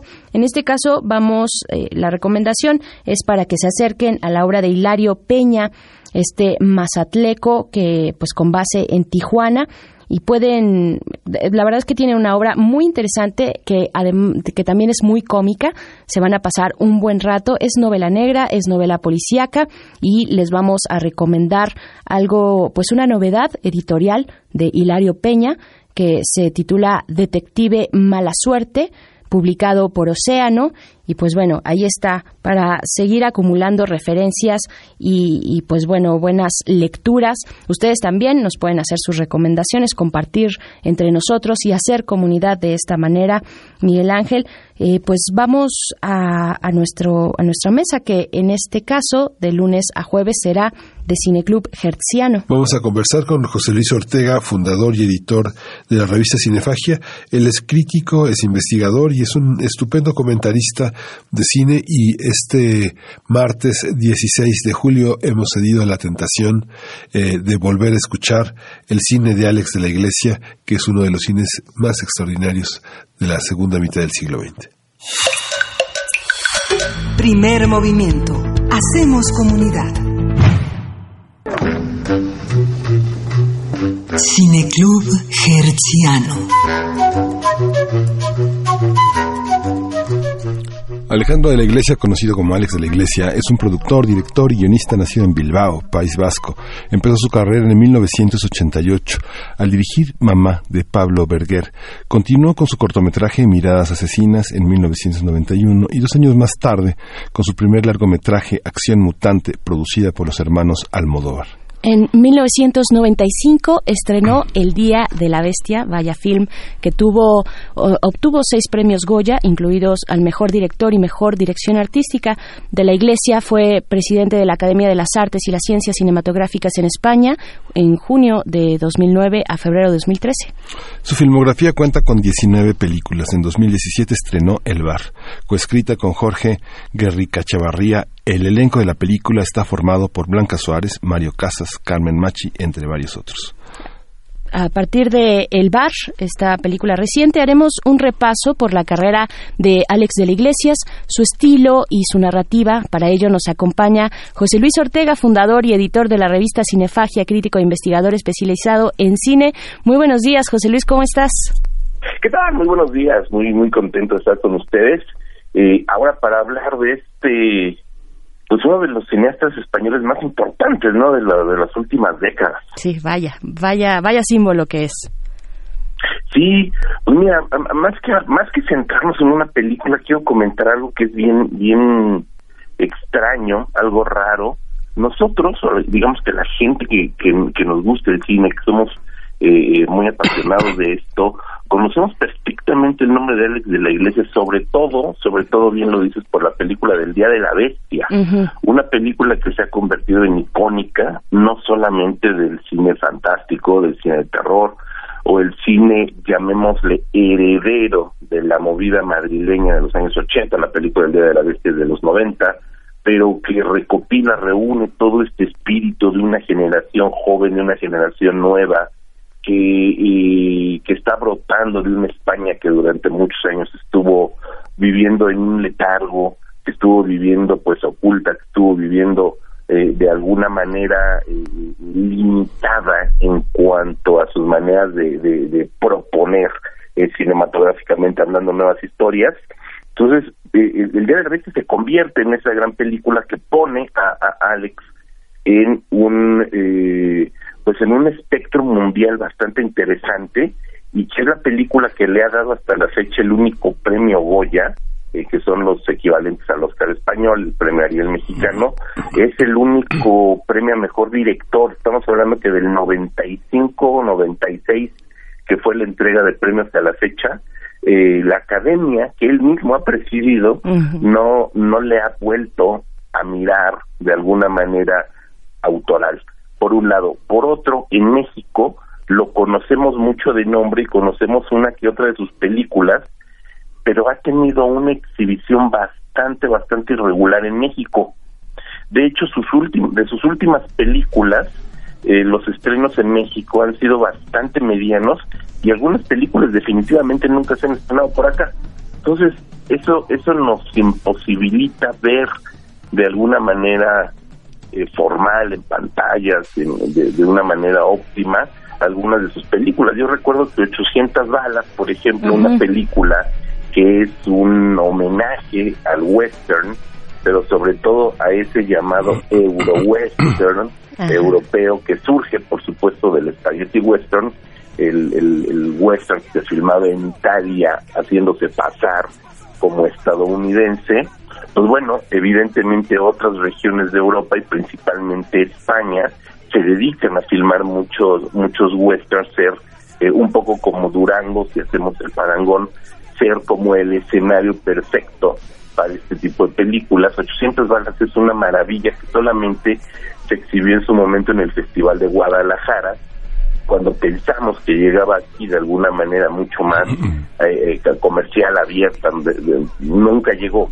Por ejemplo, otra película como Crimen Perfecto, que es una... Uy, es una maravilla. Es una maravilla, es una comedia deliciosa. Sí esa película la trajo a México el Festival de Verano de la UNAM, cuando existió el Festival de Verano de la UNAM. Pasó durante esas semanas, que me parece que eran justo eh, seis, siete semanas del verano, este, de vacaciones, y, y no volvió a pasar esa película. Entonces, muchas otras, muchas otras se han ido perdiendo, se han ido deslavando, ¿no?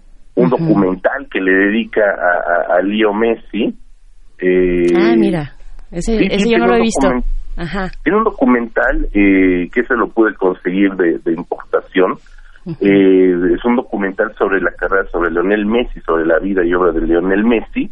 Es un documental donde muy en el estilo de Alex de la Iglesia, pone unas cotas de humor bien simpáticas, inventa por ahí algunos hechos ficcionales que no tienen nada que ver con la vida de, de, Messi, pero que sí recupera también entrevistas, momentos, pitaje, documental, etcétera, eh, acerca de esta figura, de quien por cierto ahora en Cannes se va a estrenar este también un, un, documental referido al fútbol sobre Maradona, tiene que ver un poquito, un poquito con, con este tipo de de homenajes a las grandes figuras del fútbol español. bueno, nadie es perfecto. nadie es perfecto. nadie es perfecto. sí, con todo, te iba a decir, con todo y que, y que Alex de la Iglesia es del Atlético de Bilbao, pero de corazones, un fanático del Atleti y, y no del Barcelona, evidentemente, y mucho menos de Messi. Pero bueno, por allí. Entonces te digo, tiene, un, tiene varias películas muy interesantes, por ejemplo, Mi Gran, Mi Gran Noche, Mi Gran Noche, que es una película de hace ya cuatro o cinco años, que significó el regreso a las pantallas eh, después de, de, de, no sé, 30 años, 35 años de Rafael, de este mm. conocidísimo cantante español, eh, muy famoso en México evidentemente, y cuya cuya canción, este, Mi Gran Noche, pues es un, es un clásico. Es un clásico, sí. No sé, 60, 70, yo más mis papás la oían, no sé, este, que, que hasta la fecha sigue sonando, sigue sonando. Bueno, Rafael regresa al cine después de prácticamente cuatro décadas para filmar con Alex de la Iglesia. O sea, ¿qué voy con todo esto? Que es un cineasta sumamente importante, es uno de los cineastas de mayor, de mayor peso en cuanto a creación artística. Es un director que, si vemos películas de acción mutante, que es su ópera prima, como ya comentaba Miguel, que es una película donde junta en una estética cyberpunk, en una película de humor negro eh, violenta, sumamente violenta para la época, es del 93, su ópera prima, eh, donde junta a un grupo de malformados, de irreverentes, de personas que están al margen de la sociedad, que buscan una reivindicación de su grupo, de su gente, de estos sin techo, de esta gente olvidada, de esta gente que ha sido relegada por el sistema y que nos habla de una manera bien interesante de lo que sucedía, de lo que sucedía prácticamente todavía 20 años atrás, justo en la dictadura franquista,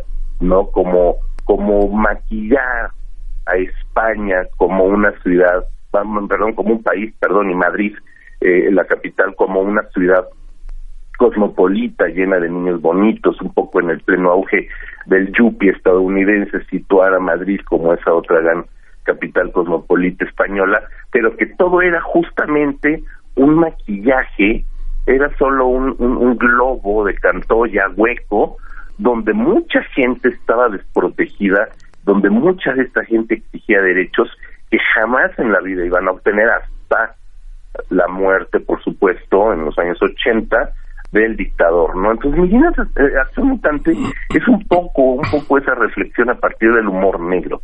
Y a partir de ese momento vamos a encontrar un hilo conductor en todas las películas de la Iglesia, prácticamente en todas las películas, salvo alguna que otra que ha sido un poco más como de, como de, de, de encargo, donde justo es la visión de estas personalidades tristes, es justo esta visión de un grupo, de un grupo de gente, de una masa, de gente, de una comunidad, de gente, de una película que se llama La Comunidad, de hecho, desprotegidos, pero que tienen que unirse para hacer frente a un, mm, llamémosle a un mar, mal, perdón, a una amenaza mayor. Claro, yo pensaba... Yo pensaba en la figura, en una figura cercana al reino de los marginales, ¿no? donde ellos ponen además sus propias reglas, donde se enfrentan a un enemigo cualquiera que éste sea, pero, pero ellos reivindican sus, su identidad, sus causas, sus problemas compartidos, ¿no? Total y absolutamente cierto, sí lo has dicho muy bien, porque desde Acción Mutante y hasta El Bar, película de la que hablaremos un poquitito, este, nos presenta a grupos en situaciones vulnerables. Lo mismo pasa, por ejemplo, con este con el Día de la Bestia, con tenemos este grupo de gente losers, por llamarlos de una forma muy agringada, de estos perdedores, de esta gente en la que nadie cree, en la que nadie confía, que están relegados, luchando en contra de, de, un mal mayor o por un bien mayor también, ¿no? Es exactamente el mismo caso de la comunidad. ¿no? es exactamente el caso de, de, por ejemplo, e, esta película de El Bar o de Mi Gran Noche, película que no comentamos, que no que no se ha visto en México, donde tenemos a un grupo de gente que están grabando un programa, que están encerrados grabando un programa, que terminan este luchando cada uno para su propio beneficio, pero que al final deben deben de unirse, ¿no? Es exactamente lo mismo que sucede en el bar. En el bar vamos a encontrar un grupo de gente. Afortunadamente el bar, hay que decirlo, es una película que sí se puede ver en México gracias a que está en, eh, en streaming. Está en Netflix, se puede ver, se puede acceder a sus dos más recientes películas de Alex de la Iglesia, que es El Bar y Perfectos Desconocidos.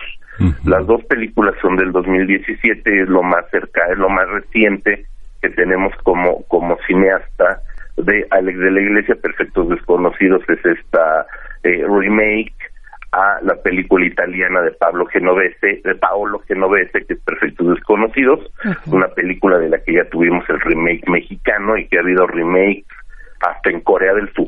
Sí, es un fenómeno.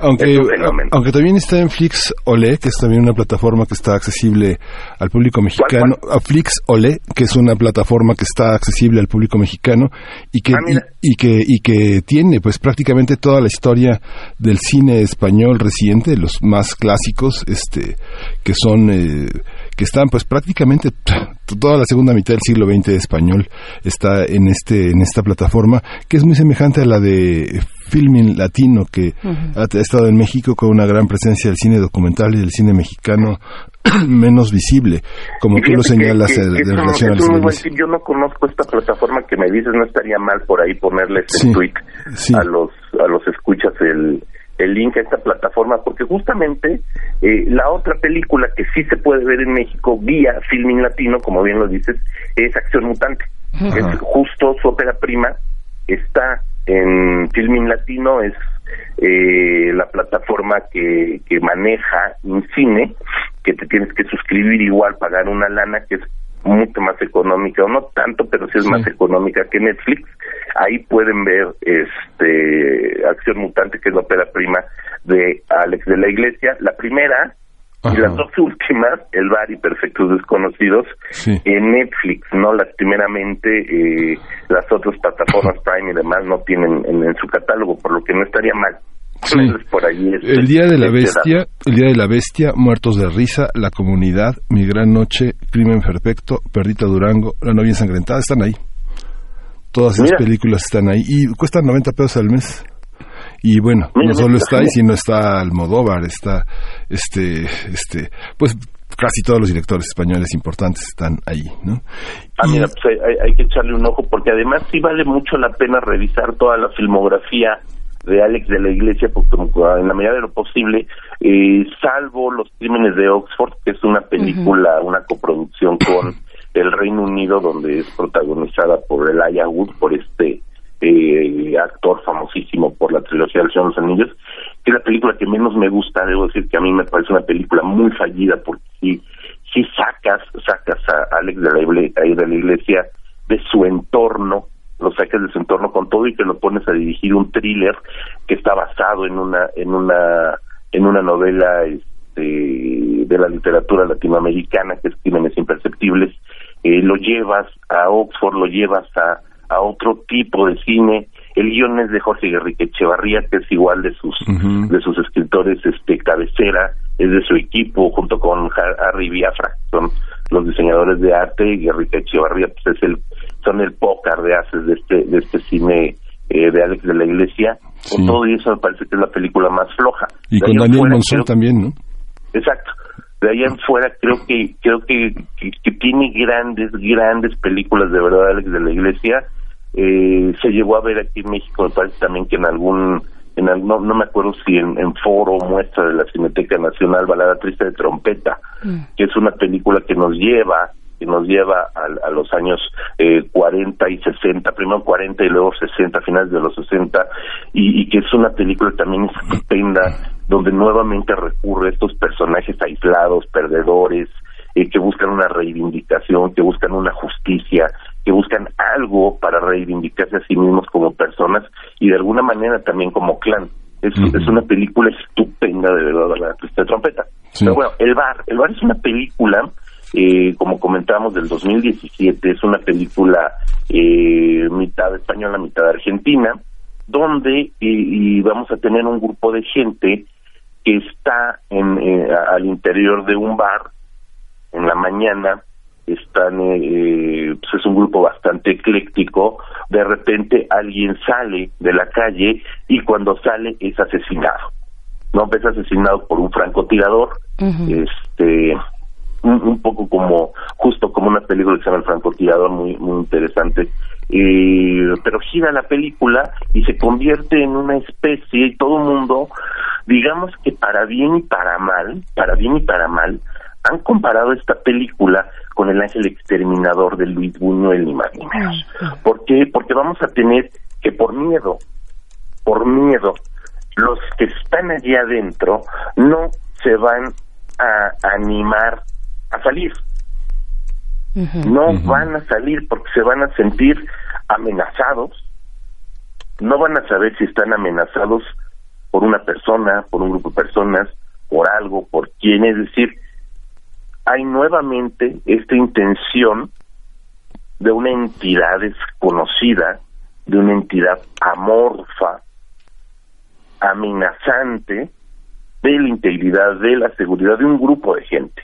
O sea, estamos en otro extremo de la cinematografía eh, de Alex de la Iglesia, el 2017, estamos hablando ya de prácticamente 30 años eh, posteriores a su a su debut cinematográfico y nuevamente vamos a ver cómo esta intención de mostrar las distintas facetas de la sociedad o del grupo, de la manada, del clan, siendo destruidas por este tipo de amenazas que de una u otra manera te ponen en tela de juicio la cordura, la seguridad, el establishment, todo, todo, absolutamente todo lo que nosotros entenderíamos como seguridad. Alex Iglesia se ha convertido en un cineasta que por medio del humor negro, de la parodia, del cine fantástico, creo que sus películas pueden de alguna manera incorporarse al cine fantástico, eh, se ha convertido en un gran visor de la sociedad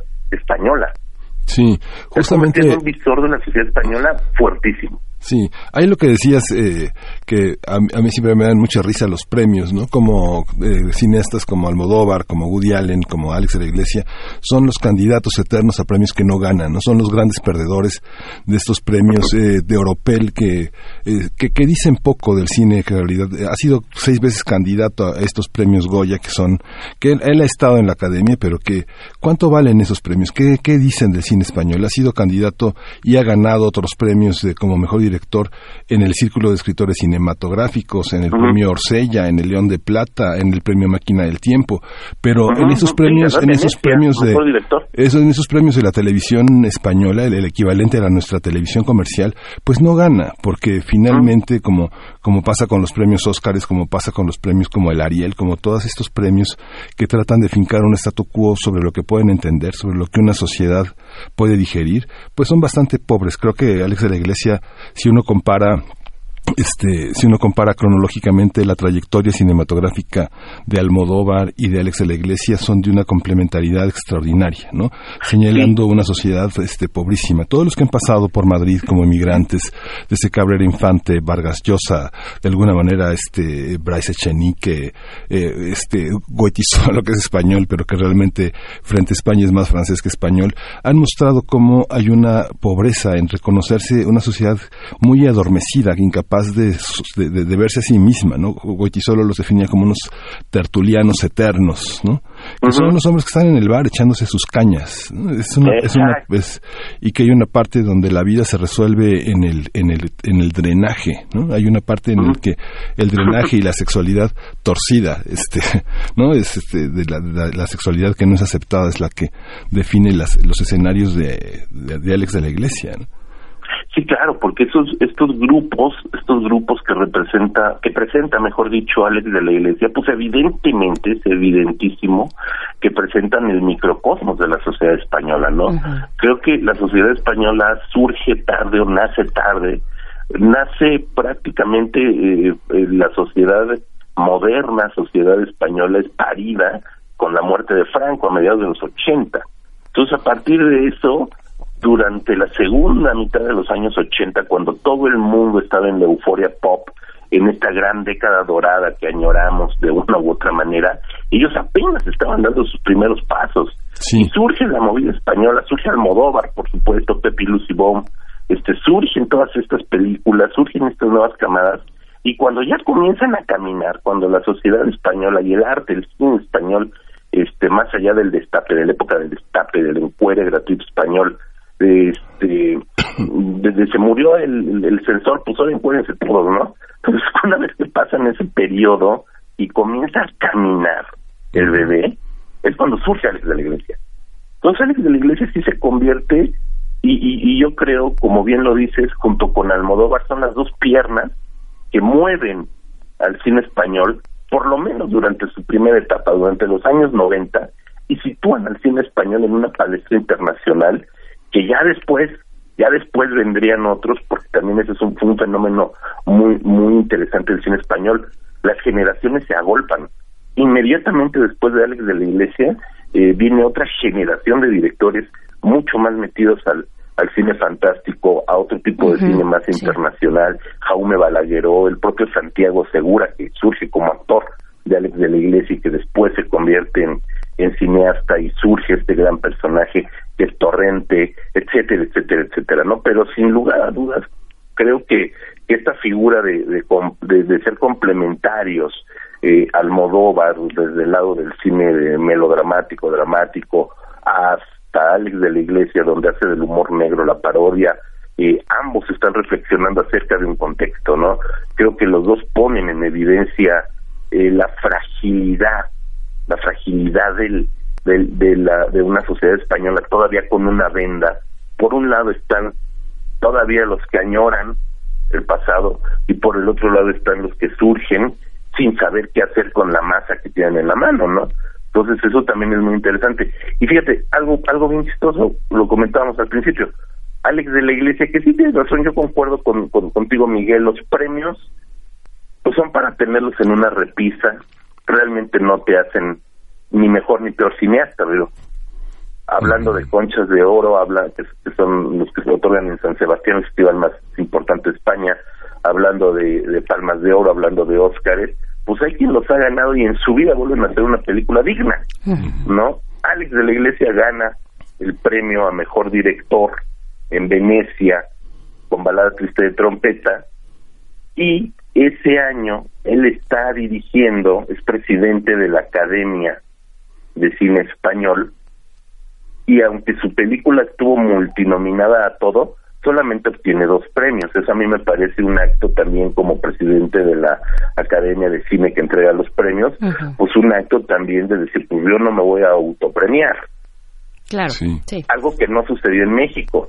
El año pasado, mejor película, director, etcétera, etcétera, etcétera, lo ganó la película dirigida por el director de la Academia de Cine Mexicano. o sea, al revés, ¿no? Aquí todos votaron por la película del director. Ay, no, pues es el patrón, pues hay que votar por su peli.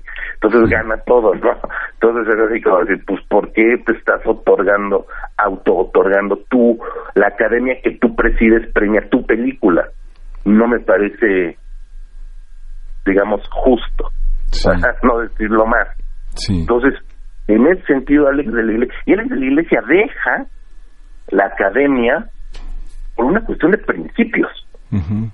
Porque la ley CINDE, como se conoció la ley de cultura, de cultura en general, que tenía por ahí un bracito cinematográfico, este no no era acorde con los principios de Alex de la Iglesia. Alex de la Iglesia desde la academia intenta reformular la ley CINDE en lo que a cine se refiere y al no tener una respuesta, él decide, señores, esto no es lo mío, yo, perdón, pero no concuerda, no va con mis principios, aquí está su academia, muchas gracias, adiós. Sí, compleja. También de una congruencia política, de contexto, ¿no? De identidad, que evidentemente se asoma en sus películas, ¿no? Sí, compleja esa etapa de Alex de la Iglesia en la que se echó de enemigo a todo el mundo, ¿no? En la que bajó de peso, se puso un bypass en el estómago, se puso corbata y cambió totalmente su imagen. Fue fue una, una etapa difícil de un hombre prácticamente eh, dark en camiseta, trabajando todo el tiempo de una manera muy eh, muy controversial, muy eh, muy guerrera, este a entrar en el statu quo español, ¿no? Es una cosa compleja, ¿no? Que en, la vida de, de Alex de la Iglesia que se ha dedicado pues a ironizar con todo este mundo. Eh, pensaba, por ejemplo, en esta película de Pepi Lucy Bomb de, de, Almodóvar, que es una película de 80 y que, bueno, este, es prácticamente casi 20 años antes que Alex de la Iglesia. Franco muere en 76, en septiembre del 76. Prácticamente la primera película en la que participa Almodóvar como un extra es en el 78. Luego viene ya la primera película de Almodóvar con esas tres mujeres que viven solas. Yo creo que es el cineasta al que este, es el cineasta de las mujeres, digo Almodóvar francamente, abiertamente homosexual. Yo creo que es una de las mayores comprensiones de los años 80 para las mujeres españolas, ¿no? La mujer sola que vive en Madrid, la mujer que busca el amor, que busca trabajo y que busca este afirmarse a través de una identidad que puede ser lesbiana, heterosexual o francamente este alejada del mundo entendido desde la óptica de la sexualidad, ¿no? Es una, cosa fuertísima. Pero José Luis, nos quedan ya unos poquitos minutos antes de despedirnos de este cineclub gerciano contigo de Alex de la Iglesia. Pues qué, con qué cerrar eh, sobre esta película que podemos encontrar en esta plataforma digital de Netflix, El Bar. ¿Qué, con qué, con qué podría cerrar? Pues mira, a mí me parece una peli es una película, eh, creo, pequeña, o sea, es una película mucho más pequeña que otras, que por ejemplo, Las Brujas, de Las Brujas, que, no hablamos. producción. Esta película es mucho más pequeña, es mucho más íntima, y es una de las películas que nos permiten asomarnos a un cine de Alex de la Iglesia, llamémosle de alguna forma más contenido de alguna forma la asocio, yo la asocio con la comunidad donde también teníamos este grupo de gente ahí en un edificio atrapada por otra situación. Aquí me parece que es una película mucho más este eh, pequeña, reflexiva, interesante. No pierde el humor por ningún motivo. Es una película que también dentro de las este de los estándares eh, argumentales de Alex de la Iglesia, pues eh, no, y, de, y de Jorge Guerrique Echevarría, porque el guion sigue siendo de Guerrique Echevarría, es eh, presenta las mismas constantes del, cine de Alex de la Iglesia y creo que es un buen ejercicio verla, verla ya que está en Netflix, se puede acceder de manera muy fácil a ella, para intentar, por lo menos si no conocen mucho del cine de Alex de la Iglesia, intentar un poco acercarse a este cineasta con una película más estandarizada, pero donde a partir de eso también, también recupera sus dotes como director eh, y, sobre todo reflexivos de estos pequeños grupos o pequeños extractos de la sociedad eh, española. Creo que a partir de allí se puede establecer una línea hacia otras películas y por supuesto hablar que Acción Mutante también se puede ver en línea y que muchas de sus películas se encuentran en DVDs, ¿eh? se encuentran en DVDs eh, en México y son pues, medianamente fáciles de, de acceder a ellas, ¿no? Entonces, si ven el bar, me parece que es este una de las más recientes películas creo que creo que este ay se me fue el nombre de, este remake italiano perfectos desconocidos no aporta mucho más al cine de Alex de la Iglesia porque es una adaptación a algo que ya existe no es una no es una película nueva no es un guion eh, original nuevo eh, la situación grupal es forzosa porque ya existe en el original cómo se van destapando las mentiras y la podredumbre de cada uno de los personajes ya existe en una obra referencia a la anterior.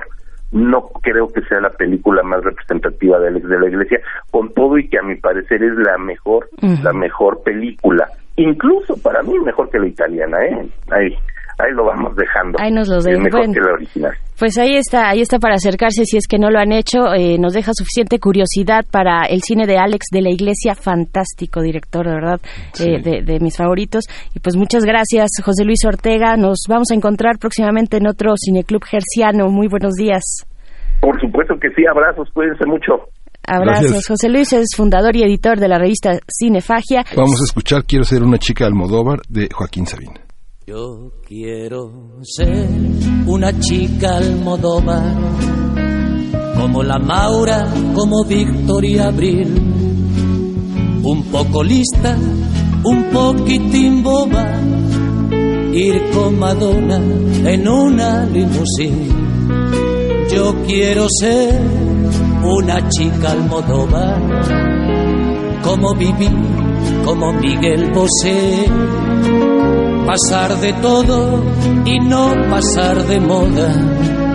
Bailar contigo el último cuplé y no parar de viajar del invierno al verano, de Madrid a New York, del abrazo al olvido, dejarte entre tinieblas escuchando un ruido de tacones lejanos encontrar la salida de este gris laberinto, sin pasión ni pecado, ni locura ni incesto, tener en cada puerto un amante distinto, no gritar que he hecho yo para merecer esto. Yo quiero ser una chica almodóvar, como Pepi, como Lucy, como Bon venderle al garbo mis secretos de alcoba, ponerme luto por un matador. Yo quiero ser una chica al modo bar que a su chico le suplique, atame, no daré el alma sino a quien me la roba, desayunar en Tiffany's con él no permitir que me coman el coco esas chungas movidas de croatas y serbios, ir por la vida al borde de un ataque de nervios, con faldas y a lo loco. Encontrar la salida de este gris laberinto, sin pasión ni pecado, ni locura ni incesto, tener en cada puerto un amante distinto no gritar que he hecho yo para merecer esto.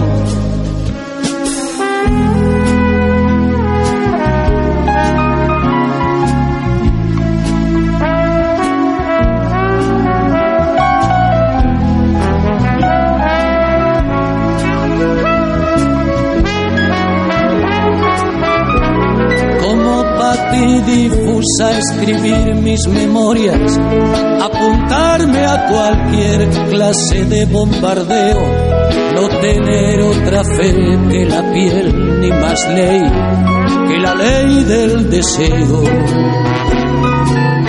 Encontrar la salida de este gris laberinto, sin pasión, ni pecado, ni locura, ni incesto, tener en cada puerto un amante distinto.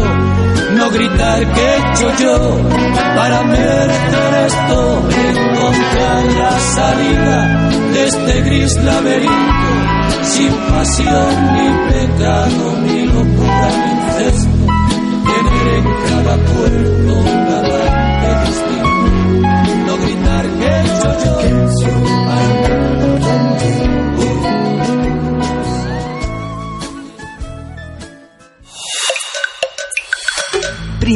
movimiento. Hacemos comunidad. ¿Y qué les pareció este cineclub hertziano con Alex de la Iglesia. Uf, se nos quedaron varias cosas fuera porque es de verdad todo un signo importante eh, cinematográfico español. Y bueno, ahí ya en la entrevista que tuvimos, en esta conversación que tuvimos con José Luis Ortega, pues ya eh, vertíamos un poco de nuestras preferencias, cada uno diciendo, bueno, pues a mí me gusta más eh, una, una película que la otra, pero seguimos más bien ya para despedirnos, no sin antes dar las gracias a quienes nos acompañan también en esta transmisión especial, una transmisión grabada para acompañar sus vacaciones, la producción a cargo de Frida Saldívar, de Uriel Gámez, de Adenir Martínez, eh, la coordinación de invitados, Amalia Fernández, Miriam Trejo, Lisette Uribe, en la jefatura de información Juan Inés de ESA, eh, la jefatura de noticias Antonio Quijano, la grabación a cargo de Francisco Mejía, nuestras redes sociales, Vania Nuche, mándenle un, abrazo, ella está leyendo y espero que también nos pase sus comentarios en, en nuestras redes sociales, Vania Nuche a cargo de las redes y en la cabina de FM Arturo González, todo un staff, todo un equipo que juntos realizamos este esfuerzo matutino en Radio UNAM, Miguel Ángel. Sí, muchas gracias por estar con nosotros. Mañana continuaremos con muchísimos temas. Vamos a, en esta selección que ha hecho Frida Saldívar, vamos a tener la presencia de Pavel Granados con sus tesoros fonográficos del Río de la Plata y vamos a tener también los desastres naturales y su relación con la actividad humana. Tenemos muchísima información nuevamente en el escenario Palestina, Israel y la Franja de Gaza con el comentario de Moisés Garduño. Tenemos muchas cosas, seguimos con el Cineclub Gerciano, esta vez Suspiria de Darío Argento y la nueva versión de Luca Guadagnino. Pues sí, de esta manera nos vamos a despedir. Muchas gracias por permitirnos acompañarles. Sintonicen mañana a partir de las 7 de la mañana el 96.1 de FM. Muchísimas gracias, Miguel Ángel. Esto fue Primer Movimiento. El mundo desde la universidad. Radio UNAM presentó Primer Movimiento. El mundo desde la universidad.